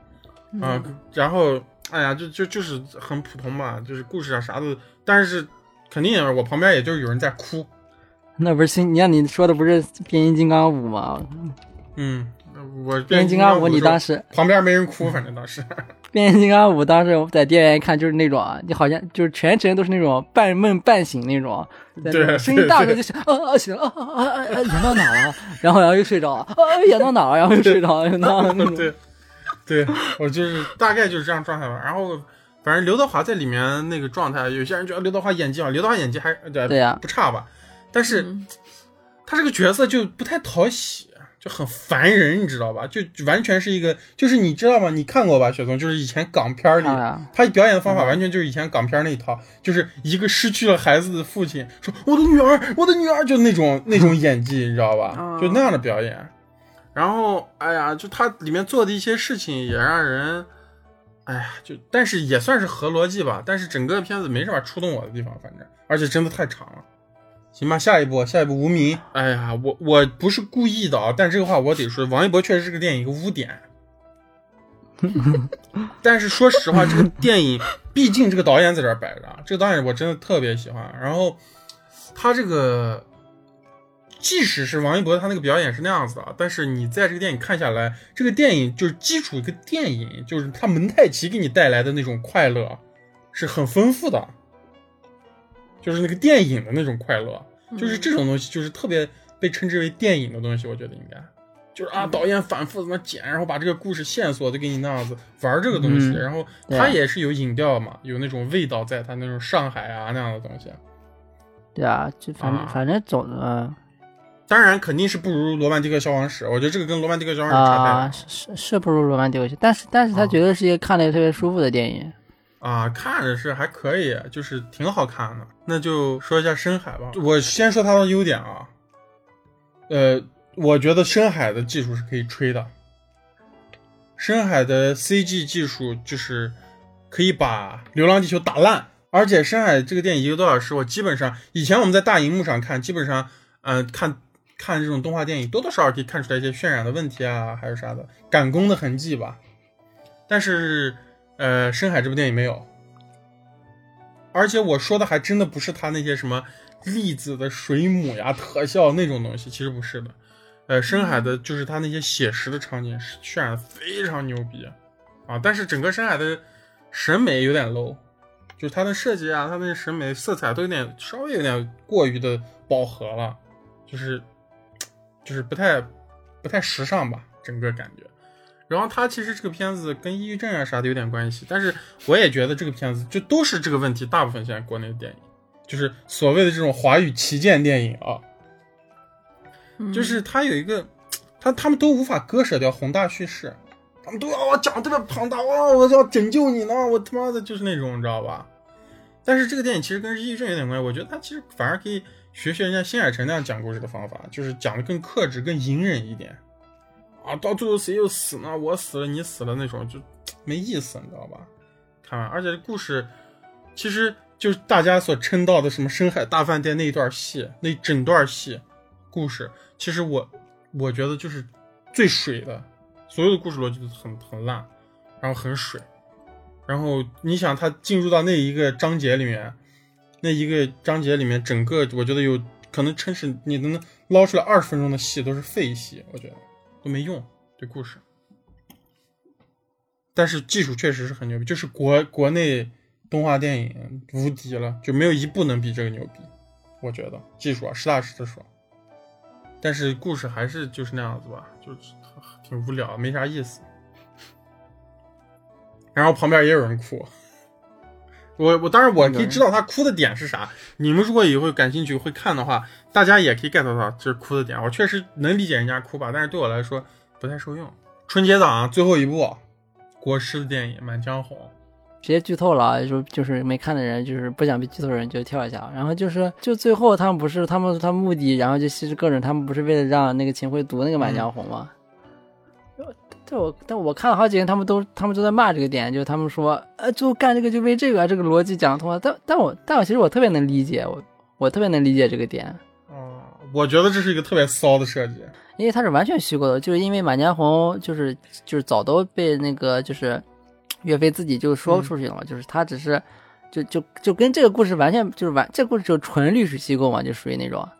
但但但我觉得，但我觉得完全无所谓啊，他他就是要拍一个历史虚构，他只是把他只是就是就像拍《三国演义》一样，就是好多东西。这个东西我就觉得，就是他们说这个片子历史虚无主义的人啊，就是我就觉得。这种东西才他妈是文化输出！哎，日本日本日本人都他妈可以做真三国无双呢！我操，中国人拍个这样的《满江红》，对，我觉我觉得完全完全没问题。对啊，大家好多人在纠结说啊满说什么《满江红》不是这个《满江红》什么之前就是什么，然后岳飞的遗言是不是另一个啥？反正就我觉得就这个电影要表达又这个电影又不是拍历史电影，这就是我就我就觉得我就觉得就是持这种观点的人就是文革思想。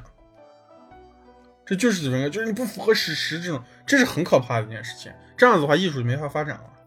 对啊，他他就是他就是有一个这个事情作为背景，然后他里面再进行二创，然后再再找一些有意思的点，把这个点再通过自己的想法讲出来。我觉得是就就很合逻辑啊，就应就应该这样讲。就应该这样讲。那他为为啥他为啥为啥为啥大家就是对那种不符合史实的地方特别那种是就是疯狂对这几个点进行那种抨击啊指责？那为啥你觉得？啊，你你能不能说一下，你觉得这个电影不如无名的点，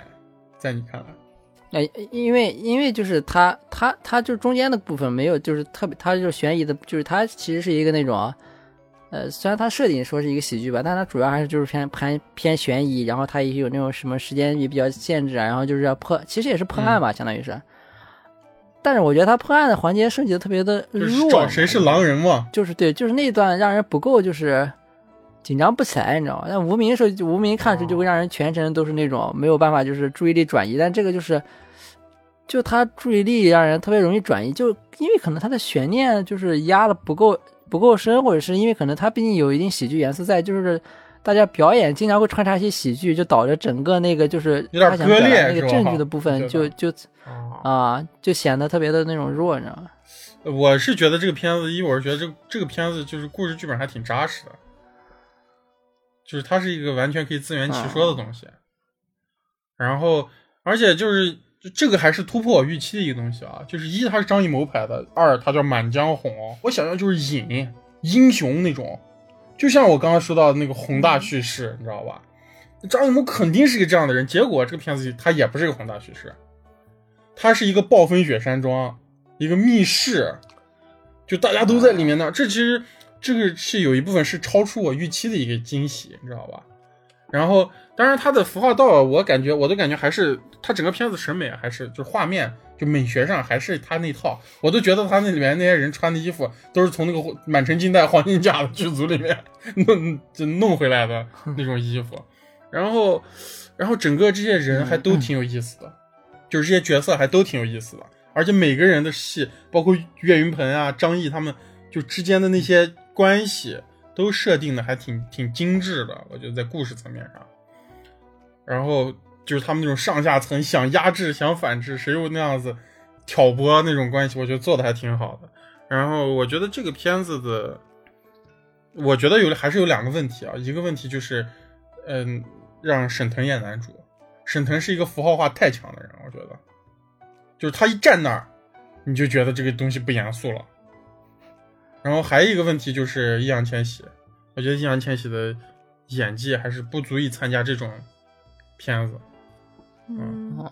但我但我觉得易烊千玺演技还可以。说实话，就是易烊千玺，我赞许的是啥？因为我觉得易烊千玺，我觉得可以的是，易烊千玺是他们这代人里面，他们这批人里面，就可塑性特别强。他站那儿，你就感觉哎，这个人还是那么回事儿，挺真的。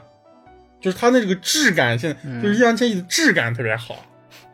就是他，比方他演那种少年的你，但是我其实后来想了一下啊，少年的你，包括其实我本来写在片单里，后来我又划掉了，就是一个片子，就是我前段时间也是才看的一片，就是《奇迹笨小孩》，就是我觉得他演的这堆片子里面都是演他，就像那个汤唯一样，都是他自己，就是他演的人都是长都干事干事逻辑长得都一样，都是那样苦大仇深，然后说话都是那样子，我那样子压低嗓子说。对对 对，你知道，就是古代人、现代人，他演全都是一样，就有点黄晓明那种感觉。黄晓啊，就是差不多，他的演技还，所以我觉得还是演技问题，就是他的质感啊啥的还可以，可塑性也挺强的。你看雷佳音多牛逼啊！我觉得雷佳音真的是演的好，你知道，能演又能演秦桧，然后他也能演那种，就是《长安十二时辰》里面这种。我觉得易烊千玺这个角色有点像《长安十二时辰》里面那个雷佳音那种感觉。就有点苦大仇深那样子啊，干啥啥干你要上来就杀人咋了吧那种。我觉得沈腾和易烊千玺是这个片子稍微不是说沈腾不好啊，就是可能就像你说的，我觉得这个就是你说张艺谋就想要一个沈腾这样的人，可能就是这样才足够反转，足够反差到最后那故事。他而且他拍他想拍的是就是喜剧片啊，说的。他他的定位就是就是喜剧，他肯定应该肯定还是要。对，我觉得反而就是这样的电影应该是就是送到国外去，让大家外外外的人看一下，就是这个这个就是有中国文化的，而且而且他的这个其实到了最后也是忠肝义胆，他还是有一个那样子，就是张张艺谋以前那种内核，忠肝义胆，然后那样子侠义那种东西，就是但是这些东西终归是中国人的哲学，我觉得是可以让外面的人不断的去了解这种东西的。而且他的歌功颂德，跟我们反感的那种歌功颂德其实不一样的，对吧？所以我觉得还可以。我觉得这个片子是这个四部就是春节档电影里面最好的一部。我觉得它比无名要完整一些，在我看来。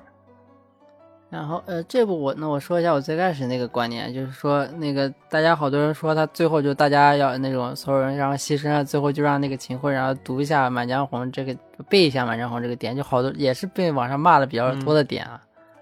这但就这个点其实我也没太理解，我我觉得就是我觉得特别合逻辑啊，我觉得我觉得就是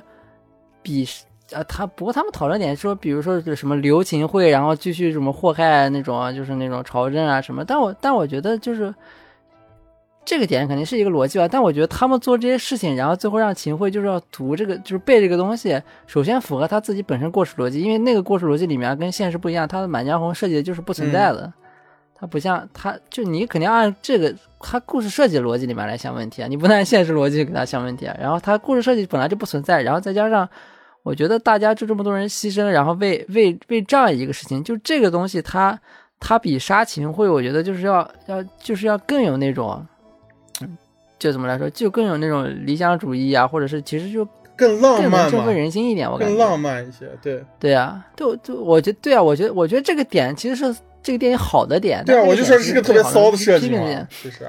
对啊，就好多人就觉得就是没杀秦桧，大家死得特别可惜撒。然后我觉得这个事情就不是根本不是这样的事情啊。嗯反正现在大家理解就是这个，大家都有一种那种，包括可能前些年老经历那种什么中秋节被韩国人注册了这种，大家都觉得历史不能乱说，要针对历史。哎呀，这也适度吧。啊，最后我们简短的吧，每个人，雪松没有是吧？我跟范辣，我们在个人特别推荐上个几部电影。啊，我推荐第一部，我疯狂推荐啊，我炸裂推荐的一部叫《火山之恋》，是二零二二年的一部纪录片。嗯。它讲的是一对法国夫妇，呃，他们就这一辈子这一生都在追求火山，嗯，就是他们在追随全球的火山的喷发和余波，然后拍下来那些震撼的场景，嗯。然后呢，又通过媒体和演讲就分享经历，然后最终葬身于火山的故事。啊都葬身了还。对，那肯定葬身，必必然要葬身啊。他们就觉得，比起人类的那种脆弱和短暂，就火山实在是永恒的美丽的，嗯又是危险的。但是它又不仅仅是说啊，我拍摄一些风景，然后我们两个人就是志同道合这种，而是他们俩，我认为他们俩就是作为一个整体，然后去面对自然，面对生和死。嗯，就是极端的就是浪漫、是吧？极度浪漫对就他们的回忆，他们就说，比起漫长而无聊的一生，我宁愿选择短暂而充满精彩的一生。嗯嗯就是说，如果在冒险中失去了对方，那就另一个就会跟着一起走，就一起死。嗯然后他们本来最开始就是在研究的是红火山，呃，红火山就是没有那么大的风险，就是可以预测的。但是还有一种火山叫灰火山，就是无法预测。嗯然后他们有，就是他们后来在冒险，就是在考察的时候，有很多好友是跟他们一起的。然后最终有一个好友死于灰火山喷发，然后当地有很多民众也都被埋葬，就被灰烬给埋葬了。嗯所以他们就放弃了嗯红火山探索，就开始去接近灰火山，然后就为了救人类的性命。嗯，但是他们一开始选择了火山，也是为了远离人群，就是说我们不喜欢人类的社会，嗯我们就喜欢火山。但是最终他们也因为为了救人，然后就死在了灰火山的灰烬里面。嗯，然后那我就推荐一个淡一点的东西啊，嗯，这部电影叫《月升中天》，是就是全国人民都在水深火热的风控中的时候，苏州这个城市竟然还在办影展，你敢不敢相信？然后我就去看了，我就参与了这个影展。然后这个电影叫《月升中天》，呃，这个电影是那个一个叫田中绢代的一个女性导演拍的。这个电影的编剧其实是就是著名的小津安二郎，嗯呃，因为大家知道嘛，就是其实咱们现在所网红的这帮人啊，或者就是像石之愈合呀这样的人，包括再早一点的像呃侯孝贤他们，肯定是受到这批人的影响。他其实是讲一个，嗯、就跟爱情神话一样，他其实但是呃还肯定还是不一样啊。他这个故事整个感觉。和就是让你看着很舒服的一个，讲了一段小故事，一个家庭，一场爱情，嗯然后整个故事都很美好，然后有有，就是一段生活吧，啊，就是一段生活，他们都面临着自己的问题，就跟当年我们看的那个《海街日记》啊啥都挺像的。然后当时他又在那样一个时代背景下，日本战后，诶，好像啊对是诶战后还是战前忘了，反正就是一个看上去挺祥和的一个中产中产家庭吧，一个那样子发生的一些小事情，然后呃孩子要去东京呀，然后他们几个人年轻人的梦想呀，然后他们之间的爱情呀这样的一个故事，其实我特别推荐，如果在一个嗯特别好的美好的日子里坐下看一个这样的电影，还是挺享受的一件事情。下一部推荐的是《巴比伦》嗯啊，这部电影其实我看它也是有有一个误解，就是我以为，我以为这个电影就是有点像大开眼界那样，就是大开银趴嗯 之类的，银到底，就是视觉盛宴啊，嗯光怪陆离。但是我后来才发现，它是讲好莱坞电影的更替，然后以及在那个时代，那个好莱坞呃黄金年代如何让一个人疯狂，如何让一个人陨落的一个电影，是吧？对，就是二嗯一九二零年代的好莱坞，它的电影工业从默片到有声电影的一个过渡时期。然后有嗯五个人嘛，主要聚焦在五个人身上。那有的人他就成功的度过过渡了，然后成为了一个嗯那个高管。但有的明星，比如说布拉德皮特，呃演的那一位，还有那个马格特罗比，马格特罗比，我后来我就觉得他很眼熟，我后来发现他是哈利奎因。啊，小丑女，她演她挺多的，什么那个，呃，叫什么时空恋旅人啊，还有啥，她都演过。对对对对，嗯，然后就这些人，他们是，对他们是怎么就是走上自己的巅峰，但是又没法顺应时代，然后又被时代所抛弃，嗯，这么一个电影，还挺看完挺不是滋味的。我是抱着看大银趴的心态去看，然后 看完之后哦感觉特别 落寞。哎，我我对这个电影的期待就没你那个期待，你知道，因为我知道这个导演，啊，这个片子的导演就是《爆裂鼓手》和《爱乐之城》的导演，啊，对对呃，对，所以我当时当时嗯关注到这个片子，也是因为大家说他要出新片了，你知道吧？所以我想大概能知道他要拍个啥东西。其实他这个题材是一个好莱坞还挺爱拍的题材，就是回忆追忆嗯。当年那个黄金年代的好莱坞坞往事。对，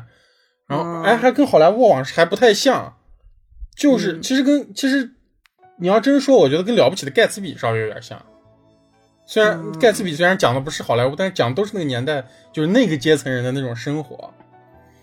然后我接下来要说的这部电影，也是一个黄金时代的好莱坞如何让一个人嗯。就是绽放陨落的一个过程。这个电影就是那个《日落大道》，这个片子其实应该在影史上比较有名的一个片子，就是讲一个不得志的嗯。嗯、编剧，然后他有一个编剧梦，然后他为了自己的梦想，然后他也是被迫吧，然后跟一个好莱坞的一个过气、特别富有的女明星在一起，然后他就见证这个女明星爱上他了，然后他就见证这个女明星是如何的疯狂，然后想回到片场，然后最终就是反正变成一个案件吧。